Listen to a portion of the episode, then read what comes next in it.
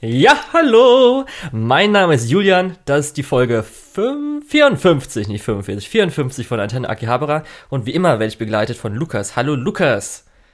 Hallo!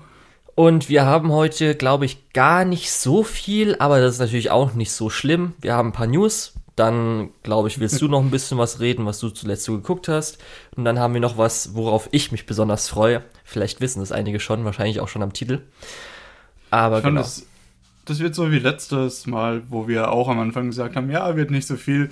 Und dann war es dann doch irgendwie knapp zwei Stunden oder so. Ja, ich glaube eineinhalb. Das war dann auch genug. Ja. Genau. Okay, aber dann fangen wir mal ein bisschen News an. Ähm, erstmal ein paar Lizenzen. Erstere weiß ich nicht, ich freue mich jetzt nicht so sehr, aber viele wahrscheinlich schon. Und zwar Conan ist jetzt bei, also Detective Conan ist bei Crunchyroll. Ja, die ersten 111 Folgen, Das was ja im Prinzip fragen. nichts ist. Okay, also nicht komplett. Ja, also oder nee, wird es komplett nicht. sein? ich weiß es nicht, äh, aber es sind auf jeden Fall, also 111 Folgen hat man schon ein bisschen was zu tun. Ähm, aber es gibt natürlich weit über 500 Folgen. Ähm, und die ganzen Filme und Specials und so weiter. Das ist nicht. auch eine Untertreibung mit weit über 500. Du kannst Ja, schon also- sagen, es sind eigentlich 1000, knapp 1000. Ich weiß es ehrlich gesagt nicht genau. Doch, ich glaube, entweder hat es jetzt letztes Jahr die 1000 geknackt oder ist kurz davor. Ach so, ich dachte, es wäre One Piece gewesen. Nee, das sind, glaube ich, die Kapitel. Ähm, Hier, genau, 1000 Episode kommt am 6. März. Das heißt, genau. oh, äh, dieses Jahr, oder? Ja, genau, dieses Jahr. Okay, alles klar. Also wir kriegen ungefähr so 11% von dem, was Detektiv Conan zu bieten hat. Ähm, Weil ich hab, naja, und wir kriegen es nur im deutschen Dub und nicht Ach so. äh, gesappt. Ja. Ach so. Oh, okay, dann ergibt's Sinn. Ich habe halt natürlich mir überlegt, okay, es könnte so sein wie bei One Piece, wo sie ja dann anfangen, Mhm. immer einen Arc irgendwie zu subben und dann kommt der Arc irgendwie nach einem Monat dann mal der nächste. Ich glaube, ich weiß noch gar nicht, ob sie jetzt äh, schon aktuell sind, dass alles auf Crunchyroll oder auf allen anderen Plattformen sind. Aber okay, Also wenn es deutscher Dub ist, glaube ich, aktuell. wenn es deutscher Dub ist, wöchentlich. dann müssen sie natürlich jetzt gucken, was schon gedubbt wurde, denke ich mal, ne? Ähm, also es ist auf jeden Fall die alte Dub-Version, also die haben keinen neuen Dub gemacht. Ähm, und ich weiß nicht, ich finde es super bizarr, wie dort zensiert wurde, weil wir kriegen komplett die deutsche Version auch mit allen Zensuren. Ähm, Ach so, mit allem Gewestlichten. Ich weiß nicht, was da alles war damals. ich weiß nicht, ob ich weiß nicht, ob da viel gewestlicht Okay. wurde. Ich glaube, die deutschen Versionen waren generell nicht so gewestlicht wie der äh, berühmte amerikanische Jellyfish äh, Donut und so, ne? Was Ja. hast du gerade noch gesagt? Ja, ja, genau, wie US-amerikanisch, das habe ich gemacht. Ja, genau. Also bei uns war es ja nie so schlimm, aber sowas wie, wie bildtechnische Gewalt ist natürlich trotzdem ein No-Go, was direkt in der ersten Folge mich auch sehr zum Lachen gebracht hat. Ich habe das so nebenbei mal ein bisschen reingeschaut, gerade weil es halt auch wirklich optimal ist, um das nebenbei irgendwo auf dem Second Screen laufen Ja, zu lassen, weil man auch Dub. die meisten Fälle ja schon kennt und deutscher Dub und ja, ähm, gerade in der ersten Folge gibt es eine Stelle, die ist zensiert, da wird jemand enthauptet und aus seinem Körper strömt eine gleißende Säule von Licht, wo ich auch gedacht habe, was?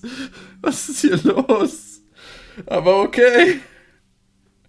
Naja, äh, was mir auch aufgefallen ist, ist, dass der Dub wirklich relativ schlecht ist und dass wir uns da äh, deutlich verbessert haben in Deutschland, dass zum Beispiel Charakternamen ganz komisch ausgespro ausgesprochen werden. So war zum Beispiel in auch einer der relativ frühen Folgen ähm, jemand, die hieß wohl Kaori, ähm, wurde aber Kauri ausgesprochen. Wo ich dann auch gedacht habe, Leute, also Keine Ahnung, wie es ausgesprochen wird, Lukas, also mich musst du dich fragen. Nee, aber das ist halt so ein bisschen, das, es sitzen ja Leute da, die das übersetzen, die haben ja Ahnung vom Japanischen, aber die durften scheinbar nicht mit den Synchronsprechern reden und denen sagen, wie Namen ausgesprochen werden, weil das ist wirklich seltsam teilweise. Sasuke. Ja, okay, gut. Sasuke. Sasuke. Wie, wie gesagt, wir, wir haben da, Ja. glaube ich, äh, schon viele Fortschritte gemacht und dafür sollten wir echt dankbar sein. Ja. Äh, ja. Wie gesagt, interessiert mich nicht, weil ich finde natürlich, also ich muss sagen, dass ich Conan, Detective Conan so an sich Konzept cool finde, aber halt mit tausend immer wiederholenden Fällen, ohne dass der Plot vorankommt und okay, man kann jetzt mal hier, es gibt eine schöne Liste, wo dann plotrelevante Folgen vielleicht mal da sind, aber Pacing ist dann trotzdem eh kaputt, darum ist mir egal, habe ich nicht so Lust drauf. Es ist halt echt sowas, Also man sollte- wo man einfach mal so, okay, wie du sagst, Second Screen mal vielleicht, wenn man mal Bock hat, Mhm. irgendwas anzugucken, Man, anzulassen. man sollte auch nichts, nicht wirklich erwarten, dass da irgendein Plot vorangeht. Das war ja noch nie so, also äh, Ja. ja. Und Das wahrscheinlich ist ist, alles immer sehr, sehr geschlossen. ja. Naja, egal, ich will jetzt damit abschließen, wenn wir haben Gut, jetzt endlich ja, ich hab mir- auf ich mich Wackenim. auch gewundert. Äh, ja, genau. Ähm, Nachdem wir uns so beschwert haben, dass es immer noch nicht da ist, jetzt endlich da. aber dafür direkt alles. Also, Ja, das, das sollte es auch. Was soll das? Stell dir vor, die würden es jetzt ein, einmal pro Woche einzeln rausbringen. Das, das, das wurde ja auch schon komplett. What the Das fuck? wurde ja auch schon gemacht, also da brauchen wir gar nicht drüber reden. Ich sag nur, Disney Plus mit dem Mandalorianer, als das im März letzten Jahres gestartet ist, gab es auch jede Woche eine Episode, obwohl ja äh, offensichtlich schon alles fertig war, weil du konntest auf dem amerikanischen Disney Plus schon in deutscher Sprachausgabe sogar Ach so, stimmt, das war ja dir- verschoben, dir ne? angucken und das, Ja. das irgendwie ein halbes Jahr früher. Also das war so ein bisschen, naja, War jetzt aber Äh, Elena der erste Titel von diesen aufgeschobenen oder war schon vorher einer? Ich glaube, äh, Gallant Dino war dann noch. Nee, nee, ich, hab, Äh, nee, ich habe gemeint, Galen Dino, Dino ist ja jetzt auch noch nicht da. Der Ja, ja, auch noch. genau, aber das hatten sie ja auch aufgeschoben. Ja, nee, ich habe gemeint, dass eins von den aufgeschobenen schon vorher jetzt veröffentlicht wurde. Ich bin mir gerade nicht sicher. War da was? Ich glaube, da war sogar was, aber das war so Ach so, uninteressant, ja, dass mir stimmt. egal war. Stimmt, es gab ja so ein paar Sachen, die uninteressant Ja, waren. das war ja nicht nur Elena in der Season, das war ein bisschen Ja. mehr. Ja, stimmt schon. Ähm, Habe ich mich aber auch nicht mehr so wirklich mit beschäftigt. Ich glaube, da hat auch keiner der, der anderen Sachen hat auch irgendwie nochmal äh, irgendeine Relevanz erreicht. Also, Ja, so würde ich es vielleicht nicht sagen, aber okay. weiß nicht. Ja. Äh, kannst du einen Titel davon sagen? Von de, also zum Beispiel einmal das mit der schlafenden Prinzessin, war zum Beispiel einer. Ja, Dann natürlich aber. Dino. Das wurde aber nicht verschoben, das mit der schlafenden Prinzessin, oder? Doch? Ja. Okay, ja, gut. Dann äh, nehme ich alles zurück, dann habe ich wieder Mist erzählt. Und ja. Wollen wir zum nächsten Kommen? Wolltest du nicht noch kurz sagen äh, zu Elena, ob die Leute das gucken sollen oder nicht? Ja, ich glaube, das sollten die Leute gucken. Okay. Und sonst könnt ihr Also gerne, fand's warte, gut. die Herbstseason 2020? Nee. War es die Sommerseason? Wann war denn das? oh Gott. Was meinst du? Ach so, die Elena. Folge, das war die letzte Season, das war die äh, Fall Season 2020. Okay, dann vertraue ich dir jetzt einfach. Also wirklich die Herbstseason. Könnt ihr gerne uns Ja. nochmal einen Rückblick anhören. Ich war ja ein bisschen enttäuscht, fand's solide, aber hab mir ein bisschen mehr erhofft. Genau. Aber ich glaube, zum Bingen geht es eigentlich ganz gut. Mm, ja, doch. Wird wahrscheinlich, ja. Da könnte es einiges gewinnen. Okay. So. Dann, was ich auf die Liste genommen habe, war, sagen wir, ein bisschen Industrie-News. Uh, Mhm. das hört sich immer so hochgestochen an. Ja, weil das immer so ein bisschen, okay, haben die Leute da drauf, irgendwas zu wissen, gerade weil das ist auch sowas, wo man immer vielleicht auch ein Fettnäpfchen treten kann, weil man dann jetzt doch nicht so viel weiß, weil man ja nicht in Japan ist, etc. Aber es ist ja auch so ein bisschen mein Interessengebiet, wenn es so, weil ich ja immer sage, das Anime, speziell Animation. Aber worauf ich hinaus will, und zwar, ähm, Netflix hat in Kooperation mit WIT, oder ähm, ist in Kooperation mit WIT, äh, deren Anime-Schule ein bisschen zu finanzieren. So wie ich verstanden habe, äh, hat jetzt WIT so ein bisschen Konzept gemacht, damit sie halt neues Talent äh, bekommen. Ähm, dass sie eine Akademie, das heißt hier WIT Animator Academy, ähm, eröffnen. Und Genau, die, Ja. die Rede ist da, dass Netflix für äh, zehn Studenten, also wahrscheinlich den kompletten Kurs, wenn ich könnte das es richtig sein, ich, verstanden habe. Äh, gleich drauf. Die Studiengebühren jeweils in Höhe von 600.000 Yen, also knapp 5.000 Euro, äh, bezahlt und denen auch äh, ein Stipendium gibt, äh, also entsprechend monatlich noch was zahlt. Und zwar recht viel. Also dafür ist es holy moly. Also hier steht nämlich umgerechnet 1180. Und das ist, wenn man jetzt normal als Animator erst ein Jahr arbeiten würde, sage ich mal so, das Doppelte mindestens. Vielleicht sogar ja, aber, schon das ähm, Dreifache. Aber man muss halt auch dazu sagen, dass das ein, äh, eine richtig krasse Sache ist. Und wenn da wirklich Leute rekrutiert werden können, äh, dann ist das, glaube ich, ein richtig großer Gewinn für äh, WIT, für uns als Zuschauer und für Netflix, äh, die ja dann auch eine gewisse Verbindung zu diesen Leuten haben. Ähm, und in dem Newsartikel, den ich gelesen habe, stand auch, dass die Absolventen dann mit Production IG nochmal ein Original-Anime machen. Ich weiß nicht, ob mit oder nur die Studentengruppe, ich denke eher mit den Leuten, die äh, dort sowieso schon arbeiten. Ja, ja, das ist wahrscheinlich dann so ein bisschen an das Ding geknüpft, dass Netflix dann sagt, hey, das neue Talent, weil ihr so gut unterrichtet habt, das hätten wir gerne schon für unsere so. Produktion. Ja, genau, das, der, der Original-Anime wird dann auch bei, bei Netflix laufen. Ja. Weshalb ähm, ich das ja. halt äh, als News reingenommen habe, auch so interessant finde, ist erstmal auch ähm, mit halt diesem Programm, dieser Animator Academy, ähm, jetzt im Kopf hat man natürlich zuerst die äh, oder das Kyoto Animation System, weil sie haben ja auch eine Schule eröffnet, damit sie halt sich ähm, neue Animator, ich sage jetzt mal, heranzüchten können. Also speziell halt auf ihre Bedürfnisse anpassen können, die dann äh, dort mitarbeiten können. Und Kyoto Animation hat ja unter anderem, würde ich auch sagen, dass das so die Basis ist für ihre Una äh, eine Basis ist für die Unabhängigkeit, weil sie halt mhm. schaffen, dass sie komplett vom ersten Training bis halt Source Material ja alles unter sich haben. Und ich glaube, was ich noch in Erinnerung hatte, war, glaube ich, dass PA Works auch noch ein Programm hat. Aber jetzt speziell ähm, sonst irgendwelche Schulen, Gruppen dafür fallen mir jetzt nicht so ein. Oft ist ja, dass du dann einfach sagen kannst, hier, ähm, ich bin gerade vielleicht sogar von, von der Uni oder sowas gekommen und dann wirst du einfach mal als In-Betweener eingeteilt und so lernst du das halt so ein bisschen. Aber das mhm. halt so ein spezielles äh, Schulenprogramm gibt's gar nicht so oft.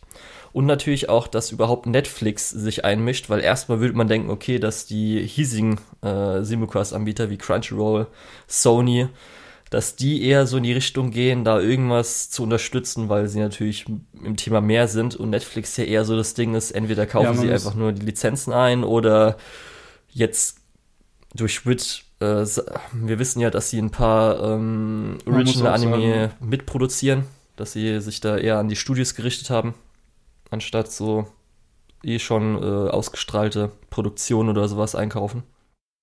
Ich finde ehrlich gesagt, das macht total viel Sinn, weil ähm, so Anbieter wie äh, Crunchyroll und Sony machen halt in äh, Europa und Amerika nur Vertrieb, also die kaufen ja nur Sachen ein und äh, Crunchyroll ist ja mit vielen von ihren Originals ganz schön äh, ja, auf die Nase gefallen. Ja, also ähm, ich. Aber Netflix macht halt viele Eigenproduktionen und dass die da in äh, Japan Eigenproduktionen machen, ist jetzt nichts, was mich total verwundert.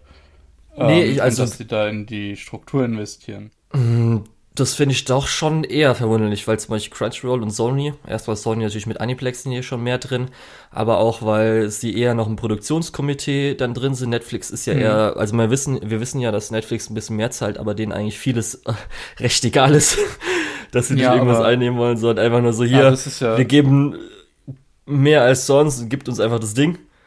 Das ist ja gerade der Punkt. Ich weiß jetzt nicht, ob das super viel mit Anime zu tun hat, aber äh, Netflix hat ja auch vor ein paar Jahren äh, Ausschreibungen gemacht. Sie wollen mehr internationale Sachen haben und ähm, Leute sollen Drehbücher schicken und im Zuge dessen sind halt viele Filme entstanden, die jetzt auch auf Netflix sind. Ähm, und da sind italienische Filme dabei, spanische Filme, ähm, koreanische Filme viel. Ähm, und dass dann in Japan vielleicht eher Anime produziert werden statt Filme. Ja, warum nicht? Ich meine, in Deutschland wurden nur zwei Serien dafür produziert, weil wir halt einfach hier nicht die, die Leute haben, die das gut können oder gut genug können, dass Netflix sagt, ja, machen wir. Ja, das ist halt einfach nur komplett, finde ich komisch, weil eigentlich äh, Netflix eher schon das Ding ist, wo es man jetzt nicht sagen würde, dass sie irgendwie von der Kultur großartig äh, Ahnung haben, was man ja schon am irgendwie einem Original-Ding auch so ein bisschen sieht. Ja, aber, gut, nee, ähm, du, du, hast da schon recht, die haben nicht unbedingt Ahnung sehr von hands-off halt sind. aber. Da, das ist halt ganz komisch, dass genau sie das sind, die halt das machen. Wie gesagt, da stimme ich überhaupt nicht mit dir überein. Ich finde, das passt eigentlich sehr gut in dieses äh, Image, was sich Netflix da mit ihren äh, internationalen Originals in, oh Gott, meine Stimme, äh, in den letzten paar Jahren aufgebaut haben. Ja, also für mich ist halt komisch, weil eigentlich Netflix so die Content-Maschine ist. Die wollen einfach nur Content haben, einkaufen und mehr interessiert dies, äh, mehr interessiert dies nicht. Genau. Aber okay. Mm, es wird aber natürlich, persönlich muss ich auch sagen, einschätzungsmäßig als natürlich äh, Animationsexperte, wie man so sagen kann, nein. äh, das wird wenig bringen, glaube ich, das ganze System, was in Japan ist mit Animatoren und so weiter, Bezahlung und so naja, zu helfen. Ich freue mich. Und das wird wahrscheinlich, wenn sie selbst, also die ganzen ähm, Studios und so weiter und auch Produktionskomitees und so weiter, nicht mal was dagegen machen, dann sage ich mal so, wird es äh, in 20 Jahren ein bisschen schwierig für Anime. Wird es auf jeden Fall nicht mehr in der heutigen Form so geben. Naja, ich finde es auf jeden Fall äh, eigentlich eine ganz nette Sache. Du hast ja schon angesprochen, dass äh, ähm, jetzt fällt es mir nicht ein. Ähm, äh, dass das Kyoto Animation ja auch äh, eigene Leute ausgebildet hat. Und gerade bei Wit Studio kann ich mir gut vorstellen, dass das auch nochmal einen guten äh, entweder Qualitätsboost gibt oder äh, Quantitätsboost gibt, wenn die da sich eigene Leute nochmal ranziehen, weil die haben halt auch, mh, ja, die sind halt auch die absoluten Experten. Also wenn ich jetzt irgendwas animiert haben wollen würde und äh, egal wie viel Geld dafür habe, dann würde ich mich als erstes bei WIT melden, wenn ich ehrlich bin. Also. Ja, weiß ich jetzt nicht. Ähm, Was man zumindest sagen kann, deswegen, ist, dass die parallele Security Animation in dem Bezug natürlich da ist, dass jetzt das WIT mit Attack on Titan durch äh, diesen großen Erfolg zumindest mhm. Aufmerksamkeit bekommen haben. Zwar kein gutes Geld, aber Aufmerksamkeit. Aber dadurch die ähnliche Transformation wie jetzt dann mit ähm, Kyoto Animation durchmachen, dass sie jetzt ja eigentlich nur noch äh, eigene Produktion, das heißt keine irgendwelchen ja. ähm, Adaptionen so weiter machen. Das heißt, dass sie dann auch an dieser Produktion äh, verdienen, was natürlich dann ja. auch zum Beispiel die Partnerschaft mit Netflix äh, bringt ihnen ja natürlich was. Hingegen natürlich. zu, wenn sie jetzt dann keine Ahnung von Kodansha irgendwas adaptieren oder so. Mm, eine Sache würde ich noch kurz zu der News sagen und dann würde ich weitermachen. Jo. Und zwar, äh, für dieses Trainingsprogramm könnt ihr euch auch bewerben. Nationalität ist denen nämlich vollkommen egal. Jetzt was ihr müsst nur eine Konversation, ihr müsst nur eine Konversation auf Japanisch führen können. Ähm, also wahrscheinlich die wenigsten. Uns auch, äh, selbst äh, auch natürlich eingeschlossen. Okay. Ähm, ja, so viel dazu. Demon Slayer Season 2, wer hätte das gedacht? Wow. Also mich hat das sehr überrascht auf jeden Fall. Also nach dem Erfolg von der Serie und dem noch größeren Erfolg von dem Film hätte ich nie im Leben gedacht, dass sie da eine zweite Staffel machen. Wir wissen jetzt zumindest ein Projekt von Ufotable, weil sonst wissen wir gar nichts, was sie sonst noch so machen. Ich denke aber, es könnte echt sein, dass sie intern jetzt einfach komplett auf Demon Slayer Produktion umgeschlagen haben. Wir wissen natürlich nicht, es dauert ja immer so ein bisschen zwei, drei Jahre schon vorproduziert, so gesagt, okay, also vielleicht die, die zweite Staffel wurde mitten in der ersten greenlighted oder kurz danach oder wie auch immer, das weiß man halt nicht. Weil ich habe mich natürlich auch gefragt, wie es jetzt in Zukunft sein wird. Machen sie jetzt Staffel Film, Staffel Film oder sehr viel nur Film, Film? Das ist jetzt halt die Frage, ne? Wird es die letzte Serienstaffel von Demon Slayer sein? Das Schlimme ist, ich kenne mich mit Demon Slayer nicht genug aus, um das richtig einschätzen zu können. Ich kenne mich mit, ich, ich habe den Film noch nicht gesehen. Ich kann da noch nicht sagen, ja, das wäre eigentlich ein super System, dass hin und wieder mal einfach ein Arc als Film rauskommt. Ähm, deswegen.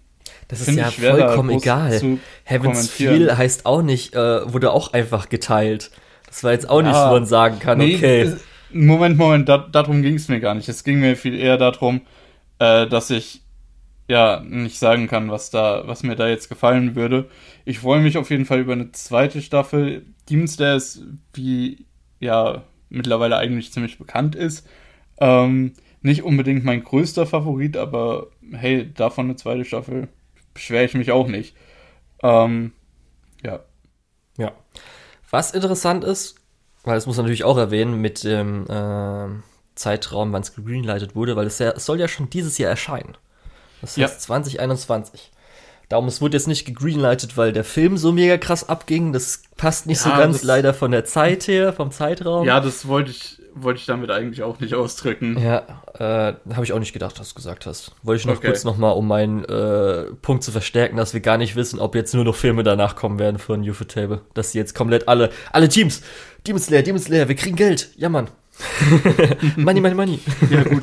Äh, UFO-Table ist ja sowieso so eine Sache. Selbst wenn das nicht funktioniert, haben sie, glaube ich, auch immer noch gute Verbindungen zu Type Moon und können da vielleicht auch noch irgendein großes Franchise umsetzen. Ach, die können jetzt alles machen, was sie wollen. Machen, die können alles machen, was sie wollen, Lukas.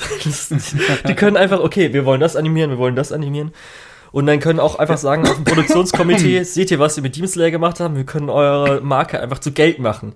Zu reinem Geld. Um, Ja, aber äh, da muss man auch sagen, dass die eben die Animationsqualität haben, um das äh, auch zu unterstützen. Ich glaube auch, das hast du schon öfter gesagt, dass äh, Demon Slayer ohne ähm, UFO Table wahrscheinlich nicht so beliebt gewesen wäre. Also, was heißt, was und ich gesagt das sagt auch jeder. Das ist jetzt auch neue ja, Anime-Rule ja, auf der Internet. Ja Immer wenn irgendwas mit Demon Slayer erwähnt wird, äh, gute Produktion, Präsentation, mittlere Story. Jedes Mal. Überall. Ja. Kannst ja. schön in Kommentaren lesen. Ja. ja, ich fand's zwar nett anzusehen, aber Story ist ja mittelmäßig. Jedes Mal. Wir wissen's. Ist okay. Ist nicht so, als hätte ich das schon früher gesagt. Genauso wie A Silent Voice. Jedes Mal Kommentar unter, unter A Silent Voice fand ich ja besser als ähm, äh, Your Name und jedes Mal bei Your Name unten drunter, ich fand ja Silent Voice besser. Leute, ist alles okay. Ihr könnt ja gerne mögen. Ihr müsst es nicht jetzt jedes Mal überall raushauen. Ach ja. Ja, naja, auf jeden Fall. Aber ich wollte es halt, halt sagen, weil ich habe halt Angst, dass ich kein Ufotable Fate oder beziehungsweise Nasewurst-Zeug mehr bekomme, Lukas. ähm, ja, wie gesagt, ist durchaus möglich. Vielleicht ja. ist jetzt das Tsukihime PV das letzte, was wir von Ufotable X Type Moon sehen Stimmt. werden. Stimmt, die haben ja nochmal ein PV gemacht. Weil das ist halt echt die Frage, weil sie haben ja bis jetzt nichts anderes angekündigt. Was da halt rauskommt, weil sie haben jetzt halt das Team, was mehr oder weniger so an Heaven's Feel gearbeitet hat.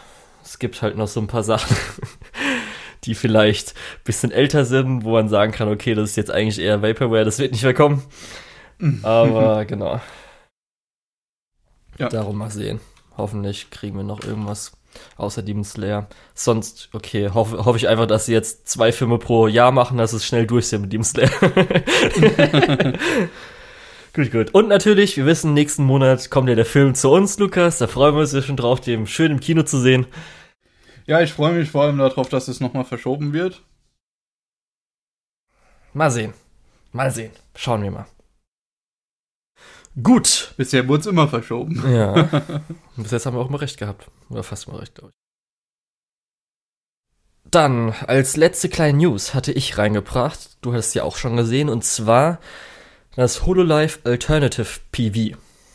Und zwar vor, bei euch müsste es jetzt letzte Woche wahrscheinlich gewesen sein, falls ihr das einigermaßen zeitlich schaut, ist von HoloLive, also jede VTuber Agency, ähm, ein 30-sekündiger Clip hochgeladen worden am Ende ihres äh, Blumenkonzerts, ähm, wo man halt, sage ich mal, Anime-Szenen, also als Anime von äh, den jeweiligen VTubern äh, sieht, beziehungsweise ich glaube, es sind eigentlich nur japanische gewesen, auch nicht alle.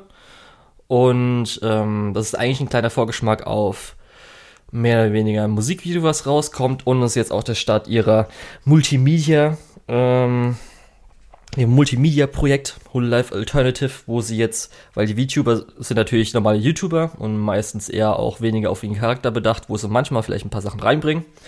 Aber Alternative wird dann sein, dass sie jetzt äh, ihre Background-Geschichten werden dann abgehandelt. Zum Beispiel jetzt wurde schon Manga angekündigt von äh, Marion, wo sie halt dann als Piratin irgendwelche Abenteuer erlebt.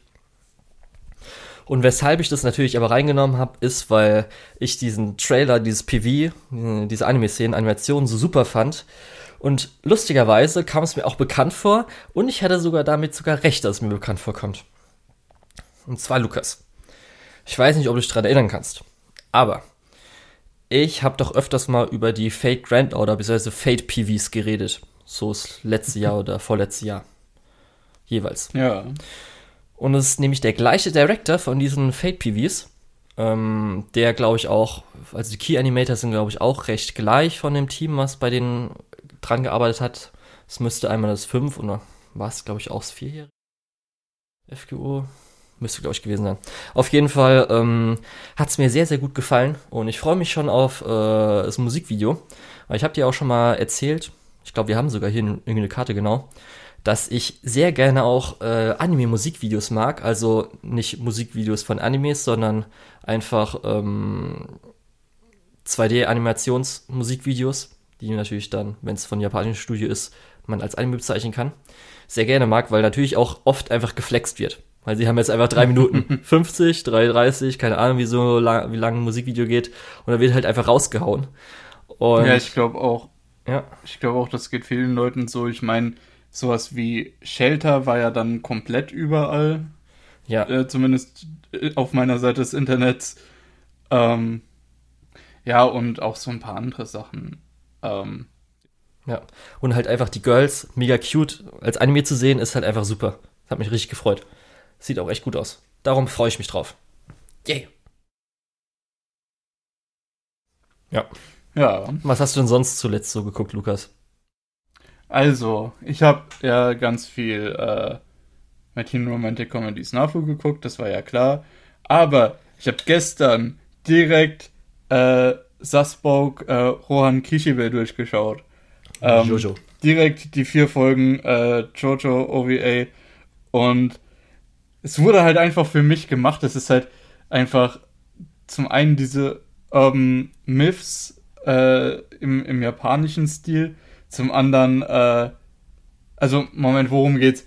Äh, es sind vier Folgen, wo Rohan Kishibe, der ähm, ja äh, Mangaka aus äh, Diamond is Unbreakable, also als Figur-Mangaka, ähm, erzählt, was er so erlebt hat und das sind vier äh, Geschichten und die sind alle so ein bisschen in äh, Jap japanischem Urban Myth-Stil.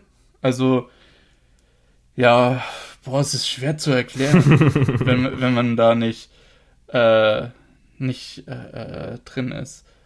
Ähm, aber diese Urban Myth-Sachen ist ja auch das, warum mir Other Side Picnic so gut gefällt, zum Beispiel. Äh, warum ich äh, die Junji Ito Sachen richtig, richtig gern habe und auch sowas wie World of Horror äh, richtig gern spiele. Ähm, es passt halt einfach super. Also ich mag das total gern. Es ist so meine Art Horror. Ähm, ja, und das ist solche Sachen im Prinzip von Rohan Kichebe vorgestellt zu bekommen. Manchmal auch noch so ein bisschen äh, die, die Jojo-Sachen durchscheinen zu sehen, ist halt eigentlich wirklich cool und das Ganze im Stil von Diamond is Unbreakable natürlich, von David Production gemacht. Das kannst du auch nichts sagen. Das ist halt auch äh, optimal. Ich glaube nicht, dass das für jeden was ist, aber ich habe es gefeiert. Ich mochte es richtig, richtig gern. Ähm, ja, so viel dazu. Okay. Ich wollte nur kurz flexen, dass, dass ich äh, dass du Zeit hattest und einfach bingen konntest. Geguckt habe. Ja, ja. Freizeit hatte. Vier Folgen konnte ich bingen. Mhm. ey, im, im Vergleich zu dem, was gleich kommt, ist das halt richtig krass. Ich meine, äh, vier Folgen im Vergleich zu 38. Junge. und das war das Einzige, was du noch sagen wolltest? Oder hast du noch was geguckt? Ja, ich, ich wollte einfach nur, äh, ja, ich wollte einfach nur sagen, ey Leute, ähm, ist jetzt da. Euch das an. Guckt's euch wenn, an. wenn ihr in diese Richtung interessiert seid, ihr müsst nicht unbedingt Jojo gesehen haben. Es ist vielleicht relevant, wenn man weiß, was ein Stand ist, aber. Ähm, ja, das weiß man das Internet eh schon. ja, genau. aber die Vorkommnisse, die dort behandelt werden, haben eben nichts mit Stands zu tun. Okay. Ähm, ja, und es ist alles halt wirklich so ein bisschen in äh, übernatürlich fast schon horrormäßige äh, Situationen. Äh, ja. Dann habe ich noch eine kurze Ähm, Frage. So ein bisschen wie der, wie der Cheap Trick Arc in, in äh, Diamond is Unbreakable. Was sagst du zu den Untertiteln? Äh, zu den Netflix-Untertiteln. Ja. War okay? Oder war das so ein bisschen was so, ja, Also ich, ich habe jetzt. Es hat mich nicht wirklich. Mich hat nichts wirklich negativ gestört. Da muss ich gleich bei äh, My Teen Romantic Comedy Snafu noch ein bisschen mehr meckern. Mhm. Äh, aber über Crunchyroll. okay. Ähm, Beziehungsweise halt. es gab, Ja. es gab ein paar Probleme, ähm, dass Untertitel sehr kurz angezeigt wurden. Das war aber nur in wirklich der allerersten Szene. ähm, Das ist natürlich so ungünstig. ja, genau. Äh, da erzählt Koichi gerade was, beziehungsweise stellt eine Frage. In der Zeit wird als Bauchbinde sein Name eingeblendet, halt auf Japanisch. Mhm. Und sein Name und ich glaube Beruf war es auch noch, also äh, Oberschüler oder was auch immer. Ähm, und es wurde dann kursiv äh, als Untertitel angezeigt, aber hat den vorherigen Untertitel ersetzt, sodass der vorherige nur so eine halbe Sekunde da stand und das war echt ein bisschen, musste man sehr schnell lesen. Okay, aber zum Beispiel Äh, ah, Stand-Namen oder sowas Sonst, sonst halt nichts gefragt. Gravierendes. Stand-Namen oder sowas halt. Der einzige Stand, der vorkommt, ist halt äh, Rohans Heaven's Door. Wie gesagt, Okay. ähm, wird nicht so viel, ähm, äh, geht nicht so viel um Stands. Und das wurde halt als Himmelstür ins Deutsche übersetzt, was ich akzeptabel finde. Also in Mhm. Deutsch musst du ja, dir ja keine Sorgen um die Namensrechte machen, äh, weil es gibt halt kein Lied, was Himmelstür heißt. Ach, sag's doch nicht, Lukas. Ich google schnell. das hättest du Oh jetzt Gott. einfach sagen können. Das war das. Äh, so. Nee, aber Peter Alexander an der Himmelstür gibt's zumindest. ja, Vor der Himmelstür gibt's. Klopf, klopf, klopf an die Himmelstür. Das Fräulein an der Oh, Himmelstür. das ist aber, aber klopf, klopf, klopf, das ist aber schon. Also das darf man, die, die falsch, wenn das die falschen Leute hören, dann bist du aber selbst raus. Nee, ich glaube, das sollte Äh. einfach eine deutsche Übersetzung sein. So zum Spaß. Nee, es, das Problem ist halt genau, dass die, ähm, das ist ein markenrechtliches Problem, äh, dass die Titel eben eingetragene Marken sind und Himmelstür ist halt keine eingetragene Marke, Heaven's Door halt schon. Ähm, ja. Ja.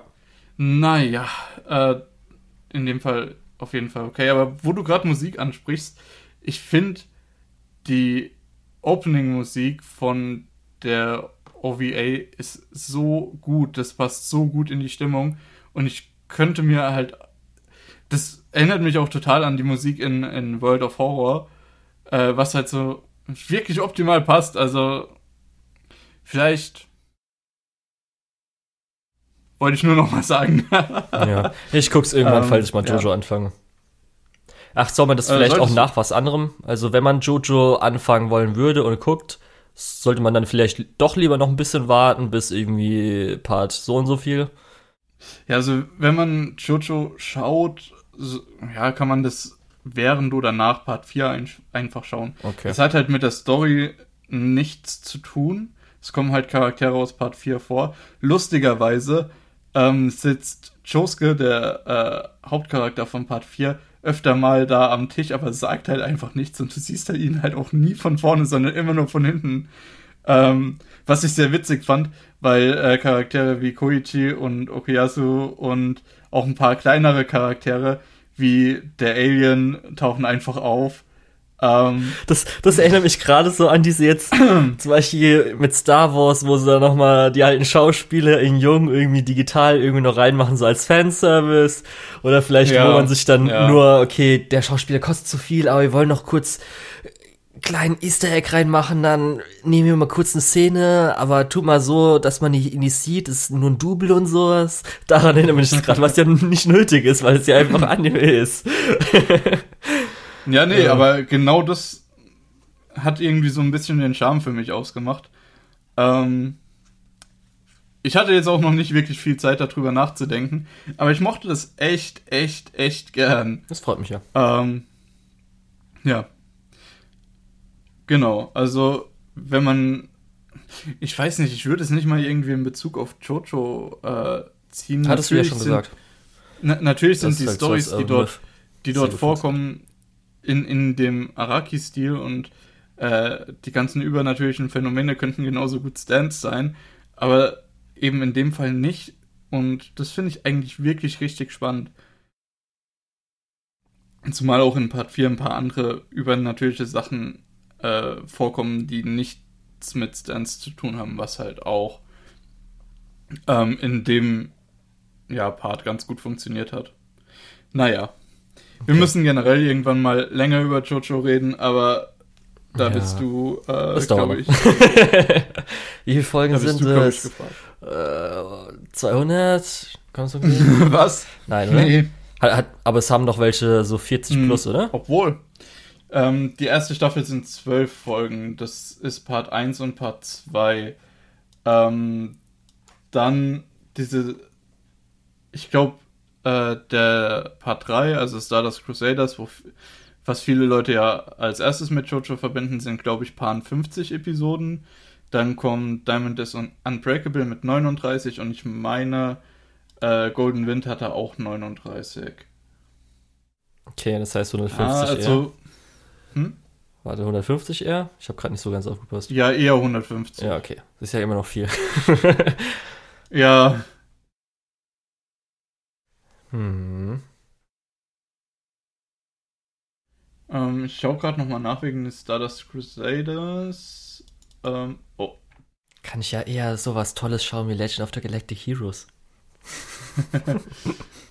ja, du kannst auch äh, anfangen mit, ähm, was wollte ich gerade sagen?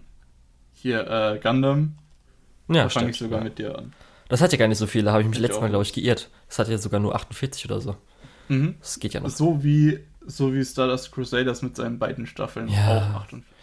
Aber da weiß man ja schon, dass. Ich habe es rausgefunden und ich habe es natürlich ins Gespräch eingebaut. Perfekt, wunderbar, wir können weitermachen. gibt. Gut, gut. Dann jetzt zum Highlight des heutigen Tages. Oregairo. Beziehungsweise My Teen Romantic Comedy Snafu. Einer der ersten Titel, die von der nicht lizenziert run äh, Liste runtergefallen sind. Mhm. Und wo ich mich besonders gefreut habe. Aber jetzt die ganze Zeit noch warten musste, bis jetzt auch endlich mal alles, zumindest auch auf Streaming, als Subs für Leute zur Verfügung stand. Weil ich konnte es ja schlecht Leuten empfehlen, wenn jetzt irgendwie dritte Staffel läuft.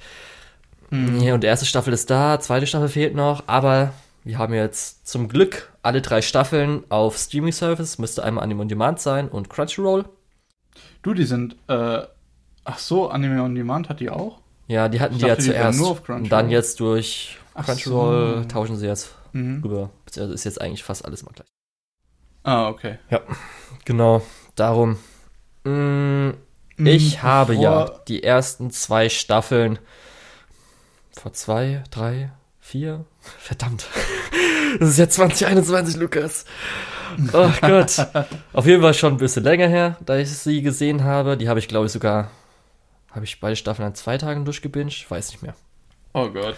Und die dritte Staffel kam ja jetzt in der Herbst-Season, Summer-Season. Irgendwie Summer so. Season. Summer Season. Genau. Und Hab ich doch heißt- gesagt. Ja, sorry. Ich Ja, muss ist ja trotzdem okay. immer noch mal kurz überlegen und dann noch mal bestätigen. Darum, ich habe zumindest noch so ein bisschen im Kopf, was die ersten zwei Staffeln so ungefähr war. Aber da ist schon sehr viel, gerade auch die erste Staffel. Ah, was war dann jetzt noch so?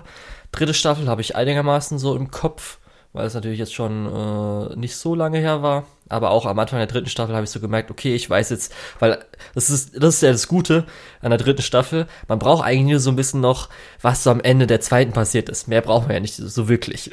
Das, das ist ja das Lustige. Ähm, die letzte Folge von der zweiten Staffel hört relativ abrupt auf Mhm. und die erste Folge von der dritten Staffel geht da direkt weiter. Genau. In derselben, in derselben Szene im Prinzip.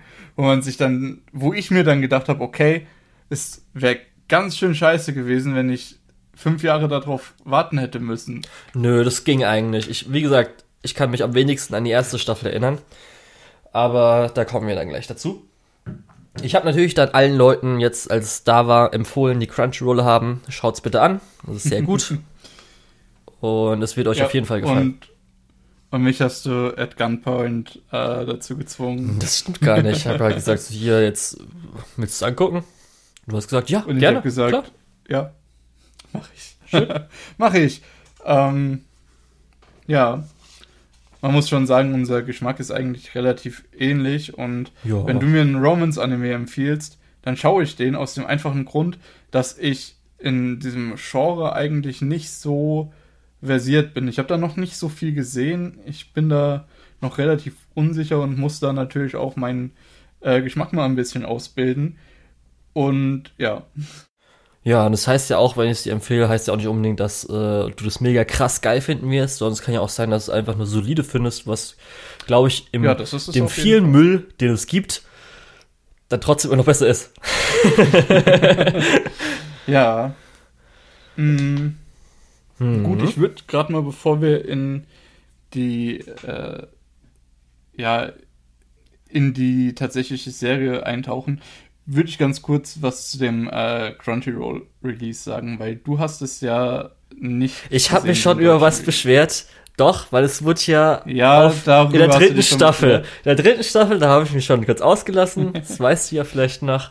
Das kannst du hast jetzt aber gerne Pod ergänzen. Ja, weil die Genau, dritte du Staffel uns- wurde doch du hier uns heute- ausgestrahlt.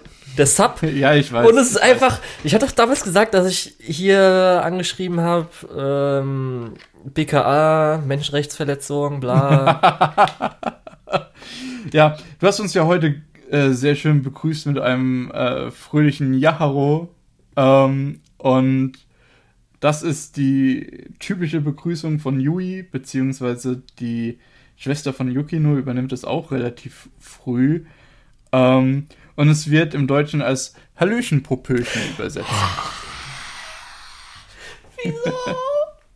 das ist so schrecklich. Ich finde, also von der Sinnhaftigkeit, ähm, finde ich, passt es irgendwo, aber es passt halt nicht so wirklich zu dem Ton. Also, ich verstehe, dass äh, Übersetzer gerade mit dem Punkt wirklich viel Probleme haben. Aber dann schreib doch einfach Ja, Hallo rein. Das passt Also, auch noch. Wir haben doch J- sogar Hallo im? Deutschen. Genau, das ist halt der Punkt. Das ist Nimm alles doch einfach doof. ein J oder ein Y und mach dann einfach Hallo hinten dran. Also wie Hallo ohne H. Das H müsst ihr nicht mal weglassen. Äh. Naja. Wie, wie kann, wie kann man es einfach schaffen, das kaputt zu machen? Ich verstehe es nicht.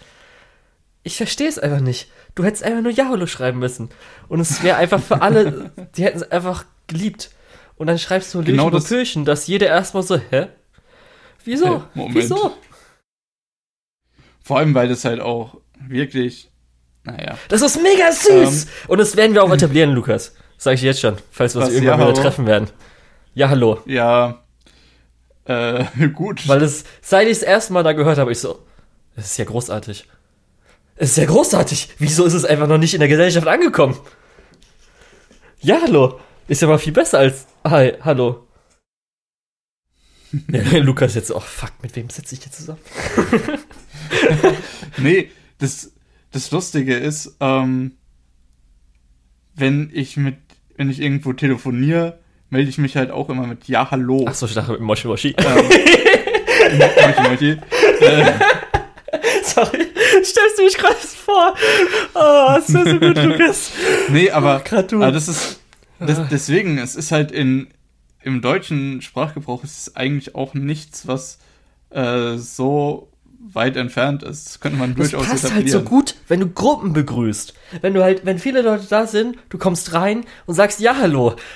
Es ist einfach perfekt. ich verstehe es nicht. Wie können wir als Gesellschaft das noch nicht angenommen haben? Ja. Ja. Und das war nur der Ähm. erste Punkt, weshalb Yui Best Girl ist. So, du kannst jetzt weiter erweitern. Genau, also da hast du auf jeden Fall recht. Ähm, ich muss mich, wie gesagt, noch ein bisschen mehr über die Übersetzung beschweren. Okay. An einer Stelle ähm, verschwinden einfach die Untertitel für vier, fünf Sätze. Das sollte Ähm, nicht passieren. Hast du, wenn, sollte hast du wenn schon passieren. eine Beschwerde geschrieben, beziehungsweise hier Report gemacht? Ja, Lu Okay. Also, Wirklich, Lukas? Du wolltest dich gerade schon beschweren. Weil, weil du gerade eben kurz, du hast, du hast gewartet, du hast gewartet. Du musst gerade überlegen, soll ich das lügen oder nicht? Nee, ähm, also ich habe äh, kurz eine Mail an den Support geschrieben. Ich glaube nicht, dass das die richtige Stelle war, weil ich habe keine Antwort bekommen. Also es kann sein, dass ich es reportet habe, es kann sein, dass ich es nicht reportet habe. Ähm, auf jeden Fall. Schrödingers äh, Report. Ja, genau. Äh, ich finde es immer ein bisschen blöd, wenn man keine Rückmeldung bekommt. Äh, gut, das wäre die eine Sache. Dann die andere Sache, das fand ich ein bisschen komisch. Es kann sein, dass das einen Grund hat, aber ich kann es mir nicht vorstellen. Und zwar der Charakter äh, Iroha wird stellenweise mit Iroha hingeschrieben und stellenweise mit Iloha. Was ja an sich äh, für es macht ja, ja an sich keinen Unterschied, weil das L und das R ist ja so ein bisschen äh, Im Japanischen ist es ja nur so ein Zwischen, gibt es ja nur so ein Zwischending zwischen den beiden Lauten, die gibt es beide nicht so wirklich. Ähm, deswegen ist es eigentlich relativ egal, was man da schreibt, aber man sollte halt konsistent bleiben. Korrekt. Aber mir ist dann aufgefallen, dass das hauptsächlich in Szenen passiert, wo bestimmte Charaktere dabei sind, wo ich mir aber auch nicht 100% vorstellen kann, warum. Ähm, also das ist es kann sein, dass es dafür einen Grund gibt. Ich will mich da nicht zu sehr drüber beschweren. Aber. Hm, wahrscheinlich unterbezahlte Übersetzer. Ja, ja, da muss man halt auch dazu sagen, normalerweise, wenn so Eigennamen, wie die übersetzt werden, wird in der Regel in einem Dokument festgehalten, auf das jeder Übersetzer Zugriff hat und was jeder immer referenziert, äh, eben für so Sachen. Äh, ja, also entweder ist das hier nicht passiert, oder es ist halt einfach irgendwas anderes Komisches passiert. Vor allem, weil das ist teilweise innerhalb von einer Szene schon äh, so, dass beide Schreibweisen verwendet werden. Hm, also, naja. Okay. Das hast du hoffentlich auch reported. Äh, das habe ich tatsächlich nicht reported, weil ich mich ein bisschen blöd gefühlt hätte, wenn es dafür tatsächlich eine Erklärung gibt und dann schreibe ich irgendeinen Report. Ja, dann wüsstest du es doch aber. Sag mal, ähm, also, ja, vielleicht wäre es besser gewesen, wenn man was lernen will. Mhm. Äh, ja, naja. Aber Lukas, dann kommen wir jetzt auch zur Serie. Wollen wir staffelmäßig durchgehen? Ich hätte kurz erstmal so allgemein was dazu so gesagt, zum Beispiel, dass es halt äh, eine Light Novel Adaption ist. Ja, und ähm, kannst du ja sagen. Genau. Ist, ich glaube, es gilt sogar als Harem, weil theoretisch ist eher ein Love Triangle, aber mit Iroha kommt ja auch später nochmal was dazu und vielleicht Saki, aber da kommen wir ja noch dazu. Eher so ein ja, bisschen Romcom ja. mit auch noch Drama. Denn das will ich erwähnen. Wir haben nämlich. Also das Drama ist aber eher auf der leichten. Ja. Und zwar hatte ich immer so im Kopf, also wir haben ja jetzt, äh, was ich dann immer erwähne, einen Studiowechsel nach äh, Staffel 1. Also Staffel 1 war Brainspace und Staffel 2 und 3 war dann von Studio 4. Und neben natürlich dem Wechsel, weil dadurch wird auch der Artstyle, also das Character Design geändert, ist mir so im Kopf geblieben, dass ich eher so das Gefühl hatte, dass die erste Staffel so ein bisschen eher Romcom ist und dann eher so ab der zweiten Staffel so ins leichte Drama geht. Wie war es jetzt also, für dich, der es jetzt so komplett so gesehen hat? Von der Tonalität ändert sich nicht wirklich was, hätte ich gesagt aber äh, es ist fokussierter. In der ersten Staffel hast du wirklich bis Folge 10 äh, nur, äh, also hauptsächlich so Einzelfälle, äh, so, so Monster of the Week mäßig. Genau. Du hast, ähm, das, dann wird sich halt einmal ums Achtklässler-Syndrom gekümmert, einmal ums Tennistraining, dann wird äh, sich um Klatsch gekümmert, dann wird sich um äh, Saki gekümmert, die äh, nachts die ganze Zeit unterwegs ist, weil sie arbeitet. Äh, und so läuft es weiter. Folge 7 und 8 ist das erste, wo es ein bisschen länger geht, eben über zwei Episoden. Ähm, dann in Folge 9 schwenkt es so ein bisschen um, weil wir da äh, ja eine relativ romantische Szene zwischen Hachiman und Yui haben. Ähm, Also deswegen würde ich das fast schon so als Kipppunkt bezeichnen. Mhm. Und dann kommen halt drei Folgen Kulturfest, wo wirklich äh, die Serie anfängt so zu sein, wie sie später ist. Äh, und dann eine Folge Sportfest, wo ich ganz cool fand als Slice of Life Abwechslung wieder, die so ein bisschen eher wie vorher war. Ähm, aber das ist halt auch nur eine Folge und die geht dann auch, wird dann auch schnell abgehandelt. Äh, und es geht dann halt weiter mit der Struktur, die ja dann in Zukunft verwendet wird, dass immer so zwei bis drei Folgen ein Problem behandelt wird und währenddessen so der Hauptplot entwickelt wird. Also ja. der Hauptplot hat sich auch im, in der ersten Staffel nicht so wirklich weiterentwickelt. Ja. Der Eindruck wird Deswegen verstehe ich auch echt gut, was du sagst, dass es sich erst in Staffel 2 so zu einem Liebesdrama entwickelt hat. Ja, also, also der, der, Eindruck wird ja. natürlich auch noch verstärkt, weil in der ersten Staffel halt dieses eher vereinfachte, dieser eher vereinfachte Animationsstil mit auch vielleicht mal ein bisschen eher comichafterer ähm, Animation drin war und dann natürlich in der zweiten Staffel eher die detaillierteren äh, Charaktermodelle dabei sind, mit auch jetzt auch nicht so viel Animation, sage ich mal, also ein bisschen weniger, hatte ich glaube ich so Erinnerung. Und natürlich, das verstärkt das Ganze halt noch. Oder hatte ich dann so also deswegen in Erinnerung. Man muss auch sagen, ich glaube, Studio Feel ist ein Studio, was sich dann ja mehr oder weniger auf so Liebesgeschichten fokussiert hat. Auf die Feels, Lukas. Auf die ähm, Feels. Deswegen ist der Studiowechsel eigentlich wirklich eine gute Idee gewesen. Ja, also ich fand ihn auch gut. Ich muss auch sagen, ich fand den Stil auch besser, ja. Muss ich Obwohl sagen. den von von Brainbase finde ich jetzt auch nicht furchtbar. Das, Nö. Der, der Brainbase-Stil erinnert aber eher an so Sachen wie äh, Toradora zum Beispiel. Ja, also so wie Toradora, aber noch mit ein bisschen weniger Feinschliff. Mm, ja, ja, kann man so sagen. Ja. Bisschen detaillierter, dafür fehlt der, der, die stilistische Richtung. Ähm, Genau, das so. ist so allgemeiner Eindruck. Moment, irgendwas wollte ich gerade noch allgemein sagen. Mhm, zu Charakteren oder? Ach so, ja, genau. nee, ähm, ich finde, die Entwicklung des Dramas kann man sehr gut erkennen an der Rolle, die Saika spielt. Also der, ähm, der äh, Chef des, des Tennisclubs. Weil es ist ein sehr äh, femininer junger Mann. Ähm, und ja, Hachiman hat sich so ein bisschen scherzhaft, aber auch ein bisschen ernst gemeint in ihn verguckt. Ähm, und das wird halt immer so als Witz gespielt, weil äh, Saika hat so ein bisschen, äh, dem ist es gar nicht so bewusst. Und Hachiman ist dann immer so, oh, heute ist mein Glückstag und so weiter, wenn er auf der Klassenfahrt neben ihm schlafen darf oder so. Ähm, und je mehr es in diese Drama-Richtung geht, wo es wirklich, äh, wo sich wirklich eine, äh, eine Beziehung zu den Main Girls entwickeln, je weniger kommt Saika vor. Als, ja, generell. Und vor allem, je weniger kommen die Witze in mhm. die Richtung vor. Was ich halt sehr interessant fand. okay. Beziehungsweise, das habe ich so beobachtet. Ja. Kann sein, dass es nicht stimmt, kann sein, dass sich jetzt irgendjemand beschwert und sagt, aber da war doch diese, diese richtig romantische Szene mitten in der zweiten Staffel und ja, keine Ahnung. Ja. Was ich halt noch sagen würde, weil wir haben ja gesagt, das ist eine Light Novel Adaption.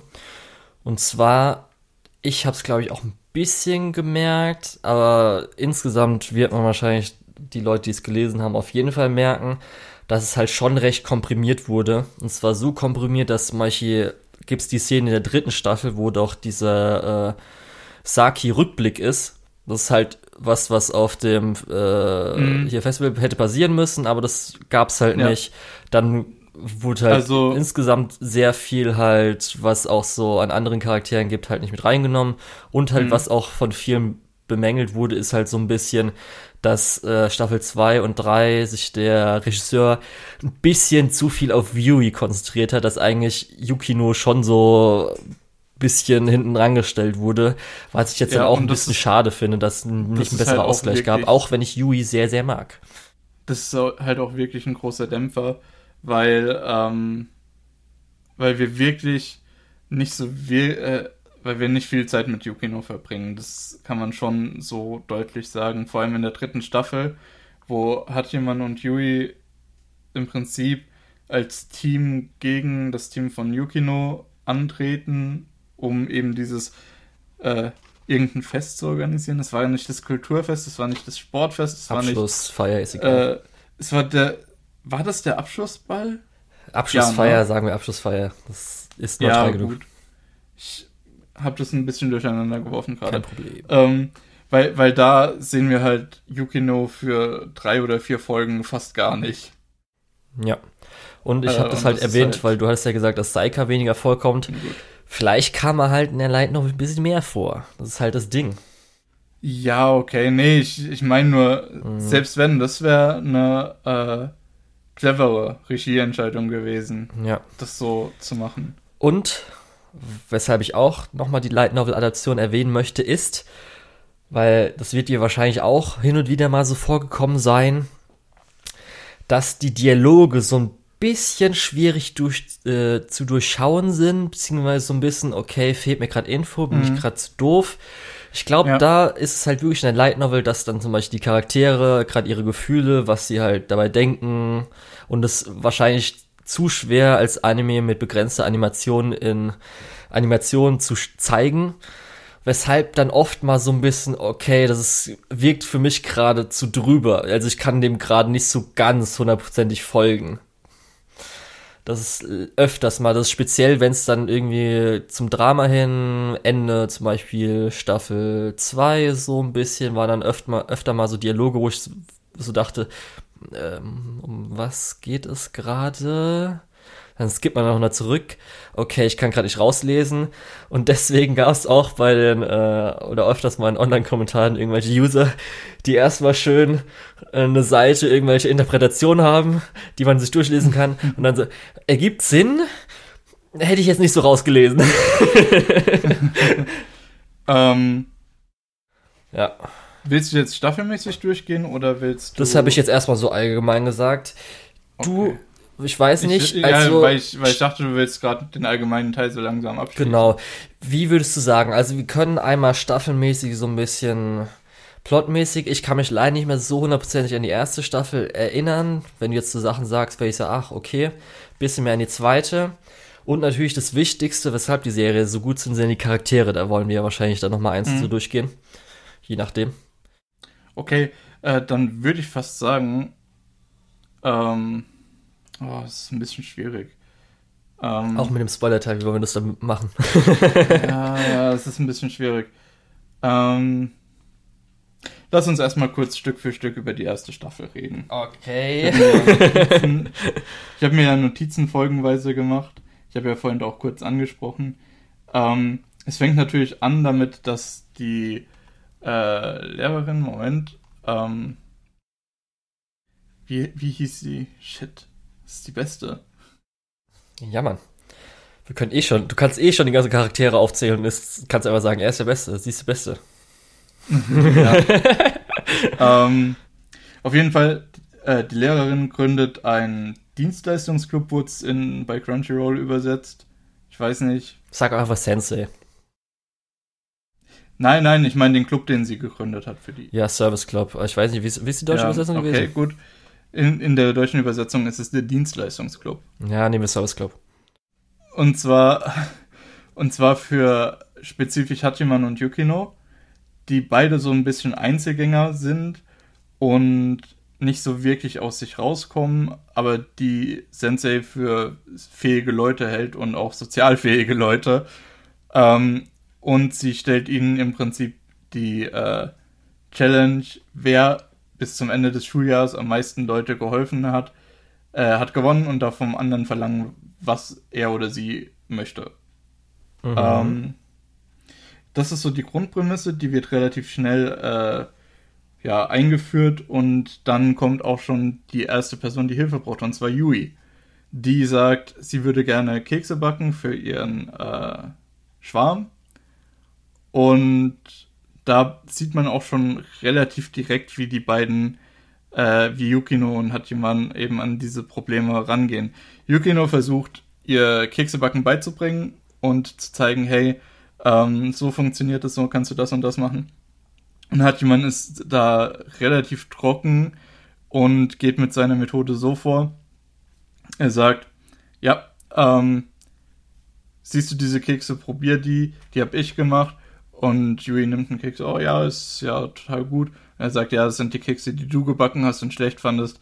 Äh, das ist eine Frage des Blickwinkels. Wenn du die irgendeinem Jungen übergibst, wird er sich freuen, egal wie die schmecken. Ähm, was natürlich eine sehr zynische Haltung ist. Ähm, aber im Prinzip hat es das Problem gelöst. Äh, ja, so geht es eben dann weiter. In der zweiten Folge treffen wir dann den äh, Saimokusa, den, den, äh, Ich nenne ihn Daru einfach. Herrn, ich nenne ihn Daru.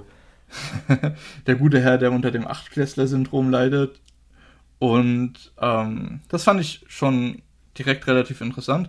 Er hat eine Light Novel geschrieben, gibt die dem Club, damit die ihm helfen, ähm, die ordentlich zu überarbeiten, dass man die auch an irgendeinen Verleger oder so schicken kann oder veröffentlichen kann. Und äh, ja, im Prinzip geht es dann direkt so voran. Yukino hat sich viele Notizen gemacht, hat gesagt, ah, das, das, das und das äh, funktioniert nicht. Und man erwartet dann schon so ein bisschen, dass er traurig ist oder wütend wird oder sonst irgendwie. Aber er sagt da eigentlich schon eine ganz gute Sache, die so seinen Charakter auch äh, für den, den Rest der Serie definiert. Ja, nee, es ist okay. Äh, es tut zwar weh, aber ich bin ja hier, um äh, mich äh, weiterzuentwickeln, um was zu äh, lernen und um mich zu verbessern. Äh, und da sieht man dann, äh, Yukinos Technik funktioniert eigentlich auch sehr gut und auch sehr langfristig, den Leuten einfach zu zeigen, äh, wo die Probleme sind, wie man das lösen kann. Äh, während Hachiman halt eher so sagt, ja, als würde es ein Verleger aufnehmen. Ne? Ähm, du kannst ruhig auch was sagen, ne? Oder ja, ich weiß nicht, äh, jetzt, das sind jetzt kommen halt die Nebencharaktere werden so eingeführt durch die Fälle, die mhm. ja kommen. Hattest du ja schon erwähnt genau. gehabt. Das heißt, als nächstes halt so Saika, als nächstes halt Saika, Tennisclub, äh, ein anderer Club wollte, glaube ich, also ich, die Folge ist ein bisschen ja. hazy. Ja, nacherzählen müssen wir nicht, das ist ja egal. Äh, ja, also Sayaka wird eben mit dem Tennisclub eingeführt. Machen wir mal ein bisschen schneller. Hayato und seine Freundesgruppe wird eingeführt. Ähm, in der Richtung, dass Hayato merkt, in der Gruppe wird geklatscht und er findet es nicht gut und fragt eben um Hilfe. Hayato ist eben ein, ein sehr beliebter Schüler, sehr gut aussehender Schüler, die Mädchen stehen halt auf den. Ähm, und Hachiman macht ihm dann klar, hey, deine Freunde sind eigentlich nur deine Freunde, aber untereinander können die sich halt nicht ausstehen. Ähm, deswegen entsteht das halt, weil äh, eine Dreiergruppe gebildet werden soll und es halt unmöglich ist, zu viert eine Dreiergruppe zu machen. Deswegen versuchen die sich da gegenseitig ein bisschen äh, ins Abseits zu stellen.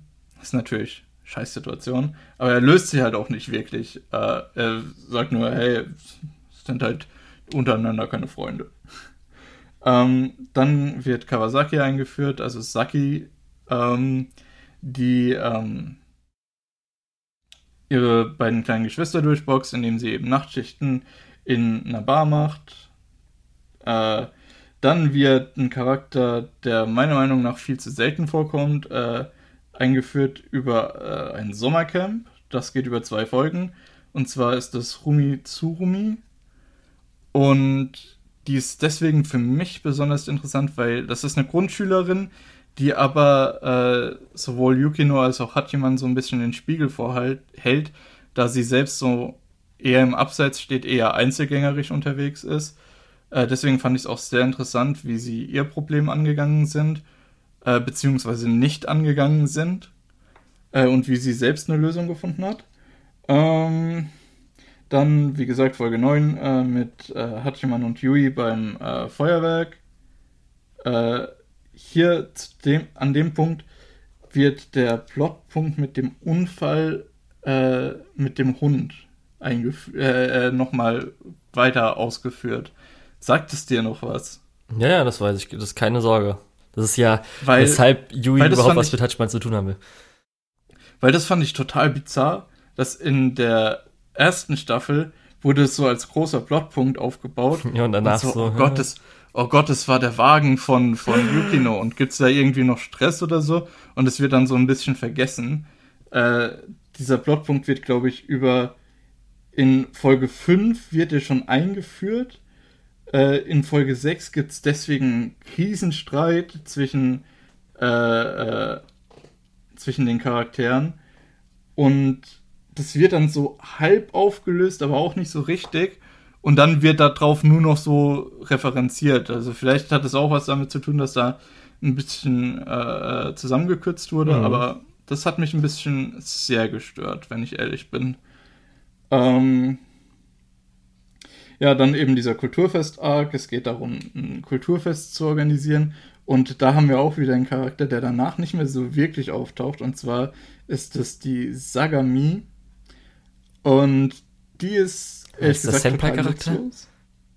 Nee, Es gab ja doch da Äh, einen? Senpai-Charakter, oder? ich weiß nicht, das war, glaube ich, kein, nee, die war mit denen in einer Klasse. Okay. Ich weiß Ähm, noch, gab es noch irgendwo da auch einen Senpai-Charakter. Ja, ja, genau, aber der Senpai ist, äh, die Senpai ist jemand anders. Okay. ähm, und zwar geht es dabei darum, dass dieses Kulturfest geplant werden soll. Sagami äh, meldet sich sofort, hey, ja, ich mache hier die, die Leitung. Ähm, und Yukino ist die Stellvertreterin für sie. Im Prinzip macht Yukino die ganze Arbeit für dieses Kulturfest. Ähm, und ja, äh, das ist natürlich nicht cool. Äh, und da sieht man auch echt, also die Szene, was du vorhin gesagt hast, äh, mit Saki müsste auch da irgendwo gewesen sein, weil Yukino will aufs Dach der Schule, um Sagami zu konfrontieren. Ähm, und fragt äh, Saki dann eben nach dem äh, Weg zum Dach. Das ist alles relativ irrelevant im späteren Verlauf der Serie. Das Einzige, was da noch so relevant ist, ist eben, dass, ähm, dass Hachiman nochmal gesagt bekommt, beziehungsweise vorgeführt bekommt, was er für ein Riesenarschloch ist. Ähm, auch zu Recht in dem Fall. Äh, er hat zwar gewissermaßen recht mit dem, was er gesagt hat, aber so wie er es gesagt hat, ist halt echt nicht in Ordnung. Ähm, dann kommt das Sportfest, das ist eher so Slice of Life, da passiert nicht so viel. Ja. Genau. Okay, das war dann Jetzt, muss ich, Ja. jetzt, jetzt sag du gerade mal deine Meinung zur ersten Staffel, ich muss kurz was trinken. Mm, ja, weil ich natürlich jetzt, ich habe ja schon gesagt, ich habe es nicht gesehen, aber die erste Staffel ist natürlich wichtig für die Charakterentwicklung, was danach kommt, weil wir haben noch so ein bisschen jetzt, worauf wir drauf kommen werden, dass die Charaktere das Wichtigste, beziehungsweise auch die Beziehung und auch die Weiterentwicklung der Charaktere über die ganzen drei Staffeln das Wichtigste sein wird. Das heißt, wir müssen ja erstmal erfahren, wie sie sich bis jetzt verhalten haben, beziehungsweise wie sie bis jetzt sind. Und ähm, das sehen wir ja auch in der Situation. Du hast ja schon erwähnt, wie die jeweiligen Charaktere halt so im Mhm. Service Club zum Beispiel das Problem angehen oder halt schon sowas wie das ganze selbstzerstörerische Verhalten von Hachiman und sowas. Und das braucht man natürlich so. Und äh, das wurde natürlich, das habe ich ja erwähnt, ein bisschen aufgelockert mit halt der Comedy, die dabei war, die natürlich später auch nicht fehlt. Also gibt es natürlich genug noch, wo man einfach mal guten Lacher hat. Aber äh, das war, glaube ich, so, wenn ich jetzt so in Erinnerung habe, halt schon ein bisschen mehr in der ersten Staffel. Ja. Also ich hatte mir hier, und das ist mit Hindsight wirklich ein bisschen äh, lustig, notiert, dass äh, eben zum einen diese vielen abgeschlossenen episodischen Stories, ähm, die aber größere Plots wie äh, die diesen Hundeunfall einführen, was natürlich, wie gesagt, dann ein bisschen vergessen wird, aber auch Yukinos Schwester als äh, ja, Gegenspieler mehr oder weniger einführen, was ich hier auch schon notiert hatte in der ersten Staffel. Sehr gut von mir, ja. Dann halt die Freunde, der Freundeskreis. Ja, und wir sehen vor allem, wie der äh, Service Club zu einem Team zusammenwächst. Richtig, denn am Anfang ist ja Yui noch nicht so in der Gruppe, beziehungsweise die drei kennen sich ja nicht so wirklich. Sind nicht Mhm. so zusammen. Ja, Yui ist am Anfang noch ein bisschen distanziert und wächst immer mehr rein. Und Hachiman und Yukino sind äh, sowieso Einzelgänger, sind aber gegenübereinander äh, fast schon feindlich. Also die sind wirklich Auf der Freundschaftsskala im, im Minus. Ja, das war so die Ja. erste Staffel. Genau. Die zweite Staffel fängt dann mit dem Kyoto-Ausflug an. Das fand ich ganz cool, weil Hm, äh, stimmt. War das echt da? Oh Gott. das war ist direkt der Anfang von der, der zweiten Anfang. Staffel. Das fand ich ganz cool, weil da äh, Ebina und Tobe mehr Screentime bekommen. Und ich finde, die beiden Charaktere wurden sehr stark vernachlässigt. Äh, Ebina ist die ähm, ist eine von den äh, Schülerinnen, die äh, sehr auf äh, BL-Stories steht und auch fürs Kulturfest eine ähm, ein Boys Love Theater mit äh, mit mit äh, Saika und ich glaube Hayato inszeniert hat, was ich sehr lustig fand. Mhm. Ähm, und Tobe ist so einer aus Hayatos Gruppe, ähm, der auf jeden Fall viel zu wenig Screentime bekommt. Der ist von äh, ich mag Hachiman gar nicht zu äh, Hachiman ist eigentlich ganz okay zu äh, wir sind beste Freunde gegangen und ist halt jeweils einmal in einer Szene in der ersten Staffel, dann dieser zweite Punkt ist sein komplettes Auftreten in der zweiten Staffel und dann eine Szene in der dritten Staffel, wo er dann so tut, hey, wir sind ja beste Freunde. Ähm, also das ist auf jeden Fall total äh, ja in den Sand gesetzt, meiner Meinung nach. Deswegen umso besser, dass hier wenigstens ein bisschen was zu den beiden ist. Ähm, hier ist eine coole Szene noch mit dabei, wo ein äh, Piano-Arrangement vom ersten Opening über eine Szene läuft, wo ähm, Yukino Yui und Hachiman einfach über die, äh, durch die Straßen von Kyoto laufen und äh, Essen miteinander teilen, was später auch nochmal referenziert wird, was ich sehr cool fand. Ähm, ja, also das war die eine Sache. Dann sieht man hier auch nochmal Hachimans Methode, wo er eben ein Fake-Liebesgeständnis macht, um, um ein Problem zu lösen, was halt auch zum einen total selbstzerstörerisch ist, zum anderen den Leuten einen Ausweg bietet aus einer Situation, wo sie eigentlich durchgemusst hätten, äh, um als Personen zu wachsen, äh, was halt in der Regel auch eher nicht gut ist. Ja, um die Gruppendynamik zu bewahren oder beim Status quo Genau. zu halten. Genau. Ähm, dann diese ganze Nummer mit den Schülersprecher. äh, Aber Wahlen. ernsthaft, kommt Iroha erst in der Hälfte der zweiten Staffel vor? Äh, in Folge 3 von der zweiten Staffel, ja. Okay, aber ich dachte eben, In weil der der ersten Staffel ist sie nicht vorgekommen. Okay, wie lang ging der Ausflug dann? Ging es zwei Episoden? Drei Episoden? Welcher Ausflug? Kyoto. Was meinst du? Der Kyoto-Ausflug ging zwei Episoden. Okay, ich dachte nämlich dann irgendwie, der wäre vier Episoden gegangen. Ich so, was?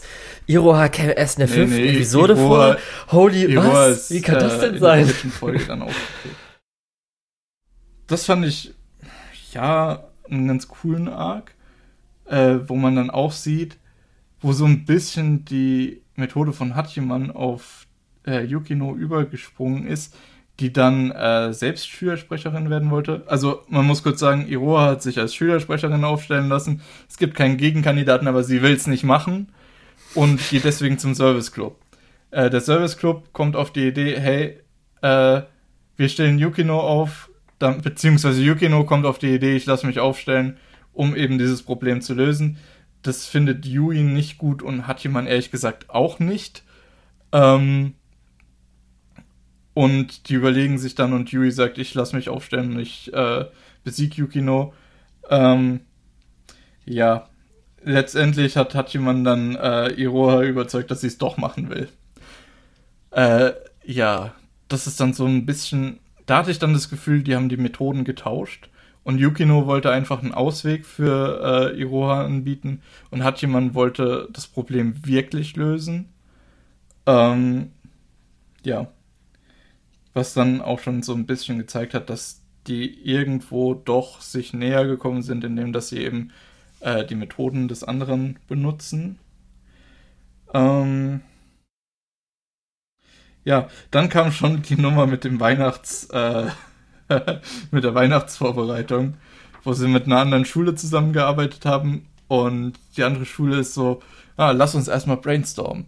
Ja, wir könnten Anglizismus, Anglizismus, Anglizismus. oh Buzzword, ja, Buzzword. sehr gut. Buzzword, Buzzword, Buzzword. Oh, ja, das, da habe ich noch gar nicht so dran gedacht. Das ist eine gute Idee. Ähm, sollten wir nicht vielleicht was äh, Konkretes machen? Ja, da hast du recht, das ist ein Problem. Lass uns darüber brainstormen. ähm, also das finde ich wirklich richtig, das fand ich wirklich richtig gut, diese äh, Bullshit-Brainstorms, wo die einfach irgendwas in den Raum geworfen haben und im Prinzip Zeit gefressen haben. Total sinnlos. Ähm, da kommt auch äh, Rumi nochmal ins Spiel, aber auch nur so ganz kurz und wo man sich denkt, hä, das hat jetzt irgendwie nicht so wirklich was damit zu tun. Ja, naja, äh, entsprechend auch da ein Charakter, der eigentlich total äh, vernachlässigt wurde, weil es wirklich so die Parallele zu den Hauptcharakteren ist. Äh, ja, nein. Kommen wir alles ähm, noch gleich bei den Charakteren. Ja, ich versuche mich jetzt mal ein bisschen ranzuhalten und die zweite Staffel noch fertig zusammenzufassen, dass wir äh, zu der dritten Staffel kommen können und über die Charaktere. Ähm, ja, dann im Prinzip äh, diese Weihnachtsvorbereitung geht noch bis zum Ende der Staffel. Zwischendrin sind sie aber im Freizeitpark, was ich relativ cool fand.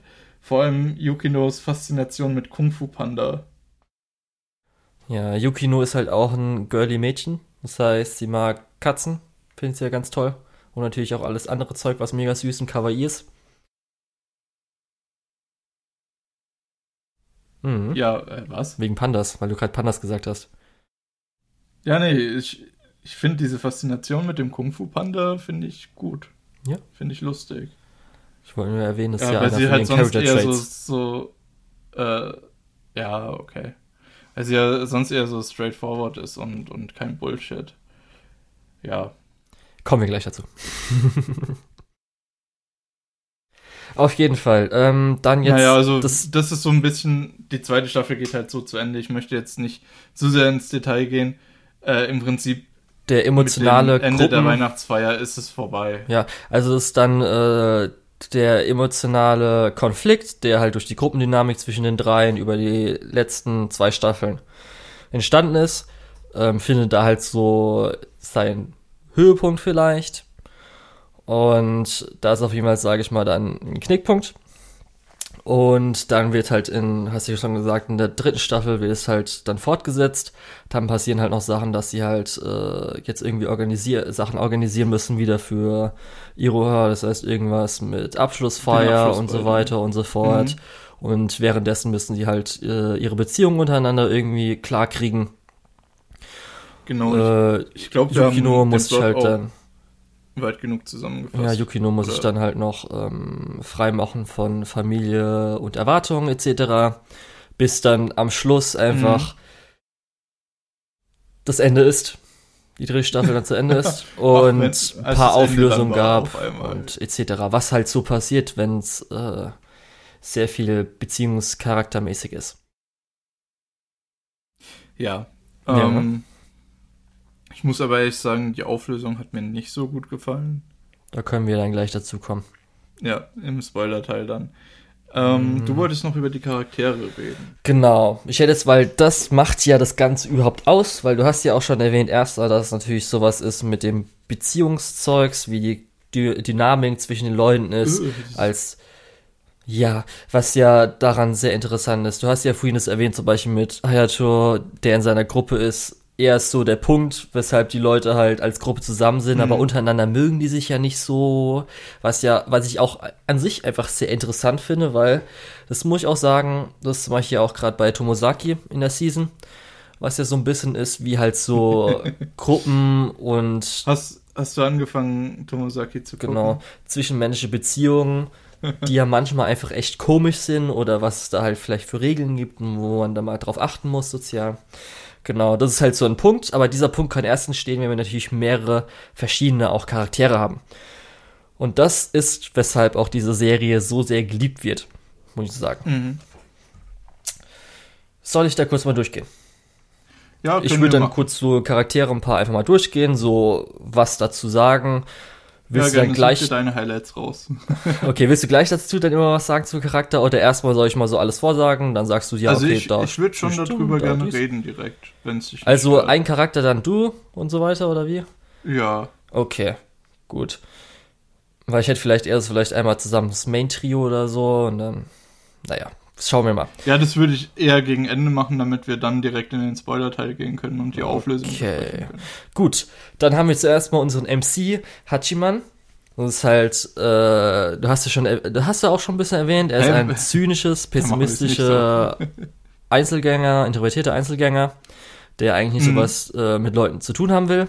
Ich bezeichne öfter mal, das ist was schüchterne ähm, Introvertierte gerne sein wollen oder denken, dass sie sind. Ja, Immer einen guten Spruch parat. Im Kopf haben sie eh schon alles gelöst und keine Ahnung was. Das ist auch so ein bisschen was für mich, äh, ich mal sag, dass das Internet als cool hält, weil das Internet ist ja oft heutzutage, dass Pessimismus ist cool, Optimismus ist halt einfach nur naiv und dumm und immer noch schön äh, Sarkasmus hinterherjagen, weil das ist halt lustig. Und so ist Hachiman am Anfang der Staffel, also der Serie. Und natürlich Ja. auch zwischendrin weiterhin so. Was würdest du dazu sagen? Äh, du, ich stimme dir da, ich stimme dir da ehrlich gesagt absolut zu. Und so ein bisschen, was man im, im Lauf der Serie merkt, so sein selbstzerstörerisches Verhalten ähm, ist halt äh, echt nicht cool. Weder für ihn noch für, für die Leute um ihn rum. Und sogar so Leute wie Hayato äh, gehen dann ja auf ihn zu und sagen, hey, ähm, so kannst du nicht weitermachen. Ähm, ja, naja. Ja. Er ist vielleicht auch, würde ich trotzdem noch hinterherjagen, ein bisschen netter als das, wie sich gerade angehört habe. Also er ist jetzt kein Menschenfeind. Ähm, Nee, das nicht. und das nicht. hat zumindest sozial weiß er ein bisschen äh, was aus dem Raum zu lesen. Das ist ja oft bei anderen Leuten, die sich vielleicht so verhalten, nicht unbedingt so der Fall. Mhm. Genau. Dann das erste. Also, ja. also sozial ist der halt auch echt auf Zack. Er Richtig. findet halt auch Deswegen die Stellen ja, und die Probleme. So stellen sich die Leute Ähm, vor, aber sie sind nicht so. Ja, ja, aber das ist halt der Punkt. Er findet die Stellen und die Probleme und legt dann aber teilweise lieber den Finger in die Wunde, äh, anstatt irgendwie zu gucken, wie man das löst. Ja. Und durch dieses Finger in die Wunde legen löst sich's dann irgendwie auf, aber es ist halt nicht so, als dass irgendjemand davon irgendwas gewonnen hätte. Er selbst am allerwenigsten. Ja. Aber er- zumindest, man muss halt trotzdem sagen, er ist halt so auch das Highlight äh, der Staffeln, weil er hat halt echt immer ganz gute Sprüche drauf. Also da musste ich schon, habe ich ein paar Lache oder so. Ja, okay, ist schon gut. also das so, ohne ihn würde es halt echt nicht so gut funktionieren, wenn du halt einen schlechteren hättest, schlechten Charakter. Ja, man, man muss auch sagen, er ist nicht so generisch, wie sich das teilweise anhört. Äh, ist er nicht wirklich. ja. Also er hat schon einen Charakter. Gut, dann das erste Main Girl ist äh, Yukino. Würde ich so, wenn ich jetzt einfach mal Character Traits so raussaue, so als Kudere bezeichnen. Das heißt, sie ist äh, eher zeigt nicht so viele Emotionen, ist eher ratio, also wirkt zumindest eher rational und also sagst ja immer so auf Lösungen und so weiter und ist jetzt Mhm. nicht gerade habe ich gerade gesagt, dass sie nicht eher emotional ist? Ich glaube ja. Ja, nicht, dass ich alles wiederholt. Kann man so ganz gut sich vorstellen. Aber ich habe ja auch schon gesagt, äh, dass sie so ihre Seite hat. Also sie ist trotzdem so natürlich Mädchen. Das heißt, sie mag süße Sachen. Dann gibt's ja die eine schöne Szene mit dem Nja und sowas halt dabei. Und sie ist halt natürlich auch wegen Gap Moe natürlich, was dadurch entsteht, super süß. Genau, und natürlich intelligent, was man auch so alles dazu äh, attributieren kann. Genau. Hast du noch was zu ergänzen? Also in einer der, der früheren Staffeln wurde auch gesagt, hey, mach doch noch das, dann bist du wirklich eine Eiskönigin. Und das ist halt so ein bisschen der Punkt, wie sie nach außen wirkt. Eben komplett distanziert, komplett äh, ja auf sich selbst bedacht. Und Mhm. so alle anderen. Die Wirkung nach außen ist, dass alle anderen ihr eigentlich egal sind und dass sie, ne? Ähm, aber wie du schon sagst, sie, so ist sie eigentlich nicht. Sie ist halt ein bisschen zurückgezogen, ne? Ist aber auch äh, nicht nur lösungsorientiert, sondern ähm, möchte auch gewissermaßen sich in, in äh, Gruppen einfügen. Ja. Ja. Und da muss man natürlich auch erwähnen, ähm, von wem sie gesprochen wird, nämlich von Hayami Saori. Die könntest du vielleicht gehört haben, weiß ich nicht. Sagt dir es was? Glaube nicht. Aber du wirst sie auf jeden Fall schon oft genug gehört haben, weil sie hatte echt eine großartige Stimme. Ah, oh, ist so mhm. gut. Zum Beispiel jetzt hier Obwohl, bei Demon Slayer, weil zum Beispiel Shinobu. Ich glaube, dass mir jetzt, wenn ich überlegen müsste, was du kennen könntest. ähm, obwohl ich das Gefühl habe, dass äh, hier nicht so viel äh, Stimme kam. also Oder sie macht, sie hat wenige Szenen, wo sie erstmal natürlich äh, emotional ist, kommt natürlich erst später, mhm. aber nicht Szenen, wo sie ein bisschen so, äh, wie nennt sich seductive, ähm, wo sie so ein bisschen, verführerisch? ja genau, verführerisch irgendwas macht und das ist halt auch kein äh, Sayonara oder sowas, egal. Ähm, mhm. Kommt halt nicht so oft dann drin vor, aber trotzdem, sie ist als Person finde ich dann trotzdem mit der Stimme super. Ja. Ich noch ja, die Stimme haben, passt auf jeden Fall richtig gut. Nur ähm, Yukino ist halt sehr ruhig. Auch wenn sie wirklich spricht, ist das in einem sehr ruhigen, sehr monotonen Tonfall. Ja. Also sogar wenn sie irgendwie äh, hat jemand beleidigt oder sowas, ist das immer noch äh, normaler Tonfall. So, ne? Wenn sie sie berät. Aber okay, jetzt, dann kommen wir zum wichtigsten Charakter. Best Girl, Yui Hammer, Yui. ja. Ja, du, was sagst dir du? dazu stimmen? Ja, ich ja. dir dazu stimmen. Bam. Also wie gesagt, Sensei ist halt eigentlich Best Girl, aber... Oh, ich liebe Yui so sehr. Ich liebe sie so sehr. Ach Gott, ey. Sie, sie bekommt auch so wirklich super. den meisten Fokus in der Serie. Ah, ja. Ähm, also entsprechend sehen das wohl auch die, ähm, so die Leute bei Studio Field so. Oh. Und auch bei, bei Preymails auch schon. Ja, sie ist einfach ähm, so süß. Sie ist so super. Sie ist so toll. Ja, ist halt, ähm, sie ist das Genki Girl, die auch äh, eher so ein bisschen ja, leichter Ehrheit vielleicht so ist. Ähm, sie ist auch so in der beliebten Gruppe. Also wir haben ja am Anfang hier bei Hayato äh, die beliebten Gruppe ist sie so dabei. Und wo man jetzt auch nicht sagen würde, okay, dass sie jetzt irgendwie mit Hachiman, dem hier Einzelgänger, der die ganze Zeit nur in der Ecke hockt, irgendwas zu tun hat. Und ja, sie ist dann auch so ein bisschen ähm, eine Person, wo man vielleicht eher emotionale Intelligenz als, ähm, was, wie heißt die andere Intelligenz? Hm. Weiß ich nicht genau, logische. Weißt du, ja, rational, logische Intelligenz. Rational. Also sie ist eher auf jeden Fall auf der emotionalen Intelligenzseite. Ja, und sie ist halt immer gut gelaunt und das ist einfach super. Und sie hat auch Ja Hallo erfunden. Das heißt, sie ist einfach Best Girl. Dann dein Best Girl, Sensei. ähm, ja, man muss sagen, äh, Sensei ist auf jeden Fall ähm, die Person, die wirklich eine gute Lehrerin ist, die wirklich erkannt hat, okay, diese beiden Schüler äh, distanzieren sich von allen anderen. Äh, wie kriegen wir es hin, dass die eine Beziehung zu anderen Schülern aufbauen und dann eben diesen Service Club erfunden hat? Ähm, mit dem Hintergedanken, beziehungsweise schon unterstellen wir den Hintergedanken, weil von ihr sehen wir auch nicht so viel in die Gedankenwelt. Ähm, ich unterstelle mal den Hintergedanken, dass sie sich gedacht hat, die beiden sind sehr lö lösungsorientiert. Wenn sie anderen Leuten bei ihren Problemen helfen, dann kommen sie irgendwie in die soziale Welt besser rein.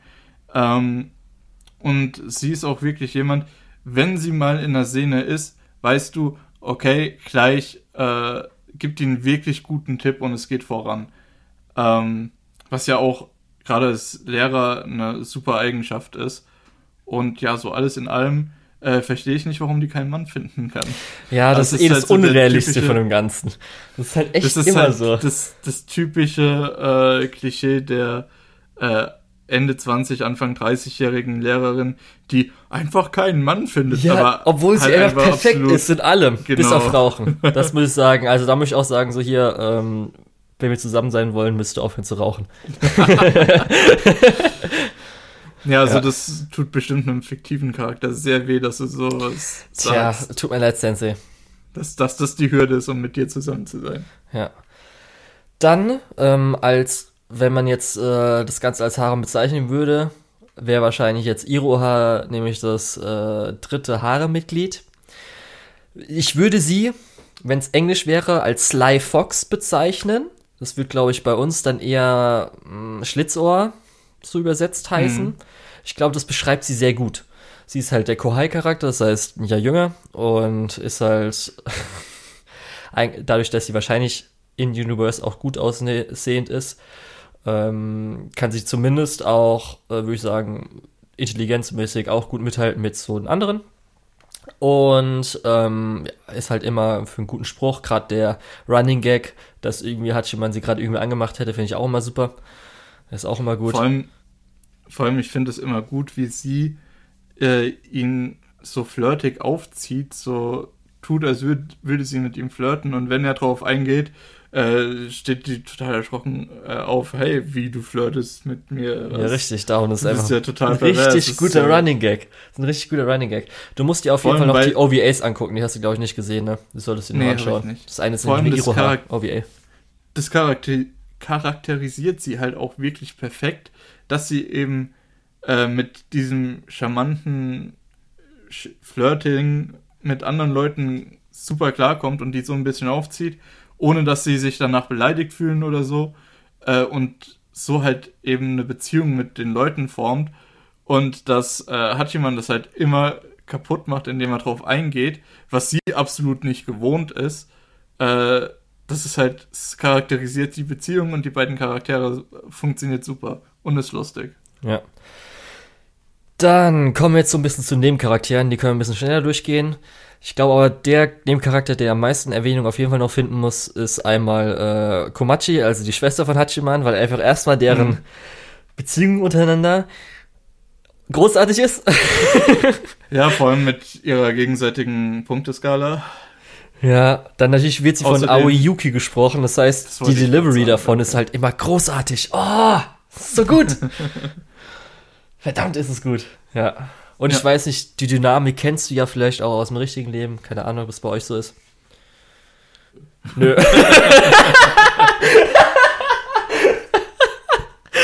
Nö. Das war nie so. Hat, gab keine Punkte auf der guten Schwesterskala. Ja, aber man muss halt auch sagen, sie ist äh, ein Jahr jünger als er. Also sie ist kaum Was? jünger als er, ne? Die ist doch zwei Jahre. Sie ist dann Kohai von Iroha. Das heißt Kohai Kohai, das heißt zwei Jahre müsste mindestens jünger sein, Mhm. weil sie kommt ja auf die Schule am Schluss. Ach so, dann habe ich das. Als wäre in dem dritten Jahr, es ist sie im ersten Jahr, also müsste zwei Jahre auseinander sein. Mhm. Ja, alles klar, alles klar, kein Problem. Ähm, Ja. Also sie necken sich sehr gut, sind zwar auch immer noch unterstützend, aber halt echt die Gags untereinander ist immer super. mh. Und sie ist halt auch so ein Energiepaket. Ja. Mhm. Und den anderen Dann der Charakter. andere Nebencharakter ist wahrscheinlich Hayato. Nein, ich hätte jetzt gedacht, weil du es vorhin so gesagt hast, dass du Ach bestimmt so. die Schwester von Yukino meinst. Ach so, Haruno. ja, natürlich. Ja, Ähm, ja, natürlich, richtig. Wieso kommst du da nicht drauf? Ja, nee, keine Ahnung. Weil ich finde, die beiden hängen ja auch zusammen rum. Also ja, kommen wir gleich drauf.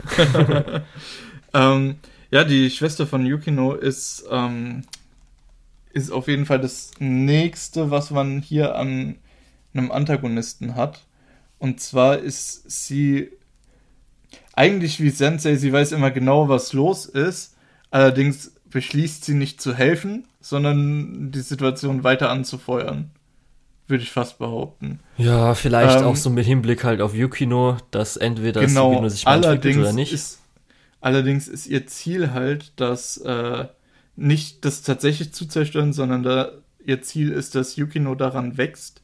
Es gibt diese eine sehr bezeichnende Szene in der ersten Staffel schon, wo Yukinos Schwester zu ihr sagt, ähm, du hast doch gar keine eigene Persönlichkeit oder sowas in der Richtung. ähm, weil sie eben Yukino so kennengelernt hat, beziehungsweise die Yukino, die sie äh, kennt, ist eben jemand, der, wie wir schon gesagt haben, sehr lösungsorientiert sind, ist, aber ihr auch viel nachmacht. Ähm, das ist ja auch so ein großes, äh, großer Streitpunkt, wo es darum geht, dass äh, Yukino eigentlich ihre Schwester als Vorbild sieht, als sich auch abgrenzen möchte, aber das funktioniert nicht so ganz, weil sie dann immer wieder in irgendwelche Rollen reinfällt, einfach durch die Art, wie sie an Probleme rangeht. Ähm, ja, und eben, dass ihre Schwester ihr das scheinbar auch übel nimmt, beziehungsweise nicht übel nimmt, sondern dass sie will, dass sie sich davon so ein bisschen distanziert und so ihre eigene Person wirklich wird. Ja. Ist jetzt ein bisschen sch schlecht strukturiert gewesen. Ja, ich muss auch sagen, ihr Charakter ist oft so das Ding, ähm, sie kommt halt immer so ein bisschen da dazu, weil ich ja am Anfang bemängelt habe, dass man manchmal nicht so ganz durchblickt, was die Leute uns jetzt so sagen wollen. Mhm. Ja, das ist, glaube ich, bei ihr auch wirklich am schlimmsten, äh, ja. weil sie ist, sie ist oft sie da, halt aber halt immer wirklich nur kurz und legt den Finger in die Wunde und macht damit eigentlich ein Problem für die nächsten drei Folgen oder so auf. Äh, aber sie ist immer wirklich nur kurz da. Ja. Genau, dann andere Nebencharaktere. Saika ist halt einmal für immer, oder eigentlich fast immer nur für den einen Gag zuständig, dass er ist halt ein Junge, sieht aber wie ein Mädchen aus und ist eigentlich ganz süß, aber er ist ein Junge, er ist ein Junge. Dann halt. Naja, sie, sie ist, äh, warum habe ich gerade sie gesagt? Ja, richtig. Saika, ist, ähm, äh, Saika hat halt den, äh, ist halt ein sehr netter Junge, der auch eigentlich immer dazu bereit ist, irgendwo nochmal zu helfen, irgendwo mit anzupacken. Und deswegen ist er halt auch wirklich oft dabei. Ja, ja. dann halt, äh, was ich als Daru bezeichne wegen Steinscale, weil er eigentlich fast eins zu eins aussieht. Mhm. Yoshiru ist halt einfach jetzt, okay, das ist der äh, Nerd, der Otaku. Der König der Nerds. Ja, der wird halt dann nochmal gut, finde ich persönlich, in der dritten Staffel verwendet, aber vorher mhm. die ganze Zeit meistens eher, ne?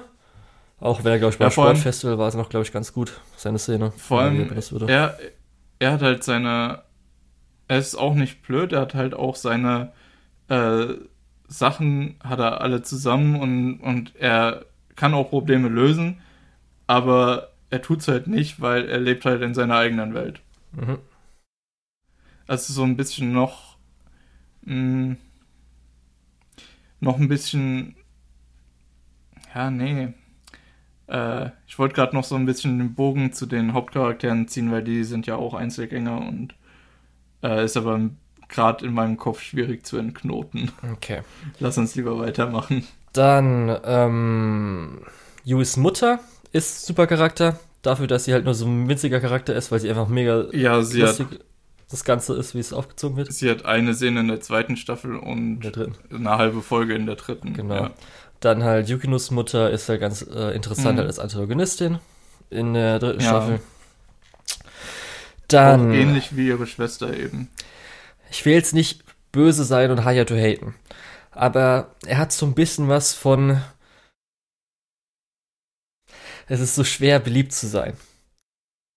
weißt du ungefähr, was ich meine? Ja, auf jeden Fall. Weil ich will halt, ich will ja nicht sagen, natürlich können Leute, äh, die beliebt sind und so weiter, dass die auch irgendwie depressiv werden können und dass äh, die halt auch Probleme mhm. natürlich haben. Aber bei ihm wirkt es so ein bisschen zu. ich ja. ich habe halt bei ihm das Gefühl, er hat eine extrem gute Menschenkenntnis Deswegen äh, möchte er eigentlich auch gewissermaßen mit, äh, äh, mit Hachiman befreundet sein, ähm, was halt aber dazu führt, dass äh, die beiden sich näher kennenlernen und so eine Hassliebe haben, wo sie sich gegenseitig sagen, dass sie sich hassen, aber eigentlich auch gegenseitig unterstützen wollen. Ja. Ähm, und ich verstehe, was du meinst, weil diese gute Menschenkenntnis äh, gibt ihm halt auch das Problem, dass wenn jetzt, äh, ich glaube, Iroha war es in dem spezifischen Fall, ihm ihre Liebe gesteht, dass er dann selbst ein bisschen, äh, dass es ihn selbst ein bisschen stört, dass er sie zurückweisen muss, weil er sie eigentlich nicht verletzen möchte, aber es gibt halt keine andere Option in dieser Situation ja. zu handeln. Ähm, ja. Es hat halt schon irgendwas, es ist äh, so schwer beliebt zu sein, so ein bisschen. Ich weiß nicht. Hm, mochte ihn halt eher nicht so. Ich fand zum Beispiel, was du erwähnt vorhin hattest, mit der Gruppendynamik, das ist halt echt so mit, die meisten Leute mögen ihn, aber sich nicht untereinander gegenseitig. Das finde ich mhm. richtig cool. Und darum finde ich es auch gut, dass er halt da ist als Charakter. Aber halt nur diese Situation finde ich cool. mhm. Ja. Darum auch die ganzen anderen Charaktere halt, zum Beispiel dann aus der Gruppe, das äh, blonde Mädchen, also ist halt dann so ein bisschen ja, so. Nicht schlimm, wenn du dich nicht an den Namen erinnerst. Ja, ich meine auch, was du viel gesagt hast. Ja, die ganze Gruppe da, auch der eine Bro dann, das ist halt einfach jetzt, okay, er ist jetzt der Coole, der eh mit allen cool ist und das ist jetzt halt der Bro. Das trägt jetzt auch nicht viel dazu ja, bei, finde ich. Aus der Gruppe, aus der Gruppe, außer Tobe, wird halt keiner mehr charakterisiert und Tobe ist halt ja, auch. Darum ich hab's dir ja vorhin gesagt, nur so, ey, ich habe keinen Bock auf dich, hey, vielen Dank, du bist ja doch ganz cool und ey, wir sind die allerbesten Freunde, eben auf die drei Staffeln verteilt. Richtig, genau. Und das ist noch die meiste Charakterisierung, die irgendeiner aus dieser Gruppe bekommt. Richtig. Darum, da können wir weitergehen. Saki, finde ich schade, weil wahrscheinlich, äh, so wie es aussieht in der Light Novel, hat ein bisschen größere Rolle gespielt, dass sie sogar so vielleicht in die Nähe von einem Niveau von Iroha kam. Mhm. Also an weil ich glaube, sie hat sogar in der Vision Novel oder was auch immer, was da später gibt, hat sie sogar, glaube ich, eine Route bekommen. Ich finde Saki halt richtig toll, weil sie auf der einen Seite, sie wird so eingeführt als, als äh, Delinquent-Typ, also als jemand, der nachts lange weg ist, Ausgangssperren überzieht, in der Bar arbeitet, morgens in der Schule schläft und so weiter. Ähm, also sie ist halt einfach nur total nett und macht dann auch die ganze Garderobe immer für die ganzen Feste und das passt halt eigentlich einfach gut zusammen. Ja. Und die letzten, die dieses, noch... dieses, was ja auch bei vielen Charakteren so ist, ja. von außen wirken die erstmal äh, total unnahbar und äh, auch ein bisschen arschig in verschiedener Art und Weise. Aber wenn du sie näher kennenlernst, siehst du, ah, okay, das sind deine. Ja, zum Beispiel die Flashback-App, äh, die Flashback-Szene aus der dritten Staffel, äh, mhm. wo Hachiman das ja zu ihr gerufen hat, das war halt auch einfach mega süß. Und ich mag ja. auch einfach die Art. Und jetzt die letzten beiden Charaktere, die ich noch sagen würde, ist einmal der andere Schülerpräsident plus dessen Ja-Sagerin. Äh, ja, der Schülerpräsident, keine Ahnung wie er heißt, und äh, Kaori, der, der Schwarm von Hachiman aus der Mittelstufe. Ne? Sorearu? Bitte? Ja, Mann. Nee, weil sie doch immer so sagt, sie jammern. Richtig. Ja, ja, ja. Ja, Mann. genau. Das waren so ein bisschen Charaktere. Und richtig. Da entwickelt sich ja alles dann über die Staffeln weiter. Ja, aber wie du schon gesagt hast, bis auf die, das, das Main-Trio und die beiden, die du direkt angesprochen hast, plus vielleicht noch Hayato, ähm, kriegen die anderen Leute leider vielleicht ein bisschen zu wenig, was heißt vielleicht, die kriegen auf jeden Fall zu wenig Screentime, als dass man wirklich. Äh, also der andere Schülerpräsident hat doch mal einfach kann. Richtige der, Charakterentwicklung bekommen. Der, der hat doch richtige Charakterentwicklung bekommen in der dritten Staffel. What the fuck? Viel, der, der bekommt viel Screentime, sagt aber nicht wirklich viel. Und das ist halt so ein bisschen schade. Okay. Ja. Weil natürlich das Rap-Battle ist fantastisch. Dann, wie wollen wir das Ganze jetzt noch angehen? Ich weiß nicht. Äh, wir sind schon relativ weit und ich will nicht wirklich einen Spoiler-Teil machen, weil äh, ja, bei so einer Romance ist immer ein bisschen schwierig. Ich will mich aber hier ausheulen, wie schrecklich die dritte Staffel für mich war. Du hast doch mein Twitter klar, gesehen. Alles klar, gut. Wir machen folgendes, wir gehen jetzt in den Spoiler-Teil. Der Julian äh, schüttet sein Herz aus und danach machen wir nochmal ein Fazit, äh, was wir jeweils zu der Episode gedacht, äh, zu, zu der Episode, äh, zu der Serie gedacht haben, natürlich. Äh, gut, dann ab hier Spoiler-Teil. Es hat so wehgetan, Lukas. Ist nicht umsonst, dass ich während der Staffel am meisten darüber geredet habe. Oder geschrieben habe. Also ich, Ach, meine Yui. Ich muss auch sagen, ähm, ich muss auch sagen, das war ein bisschen scheiße. Sie haben mir so leid ich, getan. Oh, ich wollte find, jedes Mal knuddeln. Ich finde es so spannend, dass im Prinzip äh, diese, dieser Selbstaufopferungstrip, dieser Ich bin gar nicht so viel wert, die anderen sind äh, viel wichtiger, äh, dass dieser Charakterzug von, von Hachiman, der ihm eigentlich als schlechter Charakterzug ausgelegt wurde, auf einmal äh, bei beiden Mädels was Gutes ist, weil äh, Yukino sagt ja, äh, Hachiman, er soll auf jeden Fall den Wunsch von Yui erfüllen Mhm. und äh, Yui geht ja sogar so weit, dass er, äh, dass sie, was habe ich heute mit Pronomen, äh, dass sie ähm, Yukino und Hachiman zusammenbringt. Ja. Mhm. Ja. Wie würdest du denn sagen? Ab wann war dir klar, dass Yukino mit Hachiman zusammenkommt? Äh, Staffel 1, Folge 1. Äh, korrekt. also das war wahrscheinlich das Schlechteste. Das heißt, man musste einfach schon, wenn du anfängst, einfach so, oh verdammt. Oh nein, ich mag Yui. Oh nein. Oh nein, es wird wehtun. Sie tut mir jetzt schon leid. Du das siehst Schlimme einfach, ist- wie langsam einfach Schlimme ist der Autounfall wie- passiert. Das Schlimme bei sowas wie äh, Saikano ist es halt noch äh, besser umgesetzt, weil du kriegst von Anfang an gesagt, ja, ähm, die sind am Ende zusammen. Ja. Hier äh, hast du halt noch so dieses kleine bisschen Hoffnung, was dann immer wieder zertreten wird. Und gerade auch, weil ähm, in der Ende zweiten Staffel, in der dritten Staffel, weil ich habe ja schon erwähnt, dass irgendwie anscheinend Yui mehr Fokus bekommen hatte, als es wahrscheinlich hätte verdient. Und dann wird Nee, halt das Problem, ja, dass dann Die hätte Yukino, mehr Fokus verdient gehabt. ja, dass Yukino mit Hachiman zusammenkommt, indem halt Yukino Mhm. an ihrem Problem arbeitet, aber sich dadurch, dass sie ja dann mit Hachiman nicht mehr wirklich gut, krass viel interagiert, weißt du, dass Mhm, es dann ja. noch mal sogar noch ein Stück ein bisschen un, äh, un Ich nicht würd sogar so weit gehen, Ich würd organischer anfühlt. so weit- so, unorganischer anfühlt. Ich würde sogar so weit gehen und das ist wirklich äh, leider das, was mir am allerbittersten aufgestoßen ist, äh, dass einfach äh, Yukino und Hachiman, die haben keine Chemie zusammen, meiner Meinung nach. Ach, nee, das finde ich gar nicht. In, in der zweiten Staffel ist es so ein bisschen aufgekommen, aber in der dritten Staffel, durch das, dass sie da wirklich nicht mehr viel miteinander zu tun haben, hat, hatte ich das Gefühl, dass die beiden, äh, äh, da, dass sie einfach nicht so wirklich zusammenpassen. Ja, gerade das irgendwie Und das Yukino. war halt ein großes Problem. Ja, Yukino wurde irgendwie so ein bisschen wie Iroha in der zweiten Staffel, war irgendwie Yuki, Yukino in der äh, dritten Staffel so ein bisschen als Charakter bis halt so zum Ende hin. Weil sie ja, da hat ja dann beim Schülerpräsidium da mitgearbeitet Ja, aber- und so weiter. Das war so ein ja, bisschen aber- weird einfach. Ja, aber Iroha hat ja auch keine wirkliche. Also ich würde fast sogar sagen, dass Iroha mehr Chemie mit Hachiman hat als äh, Yukino. Klar, er Nee. hat äh, Yukino geholfen mit dieser Nummer mit äh, Rette mich und so.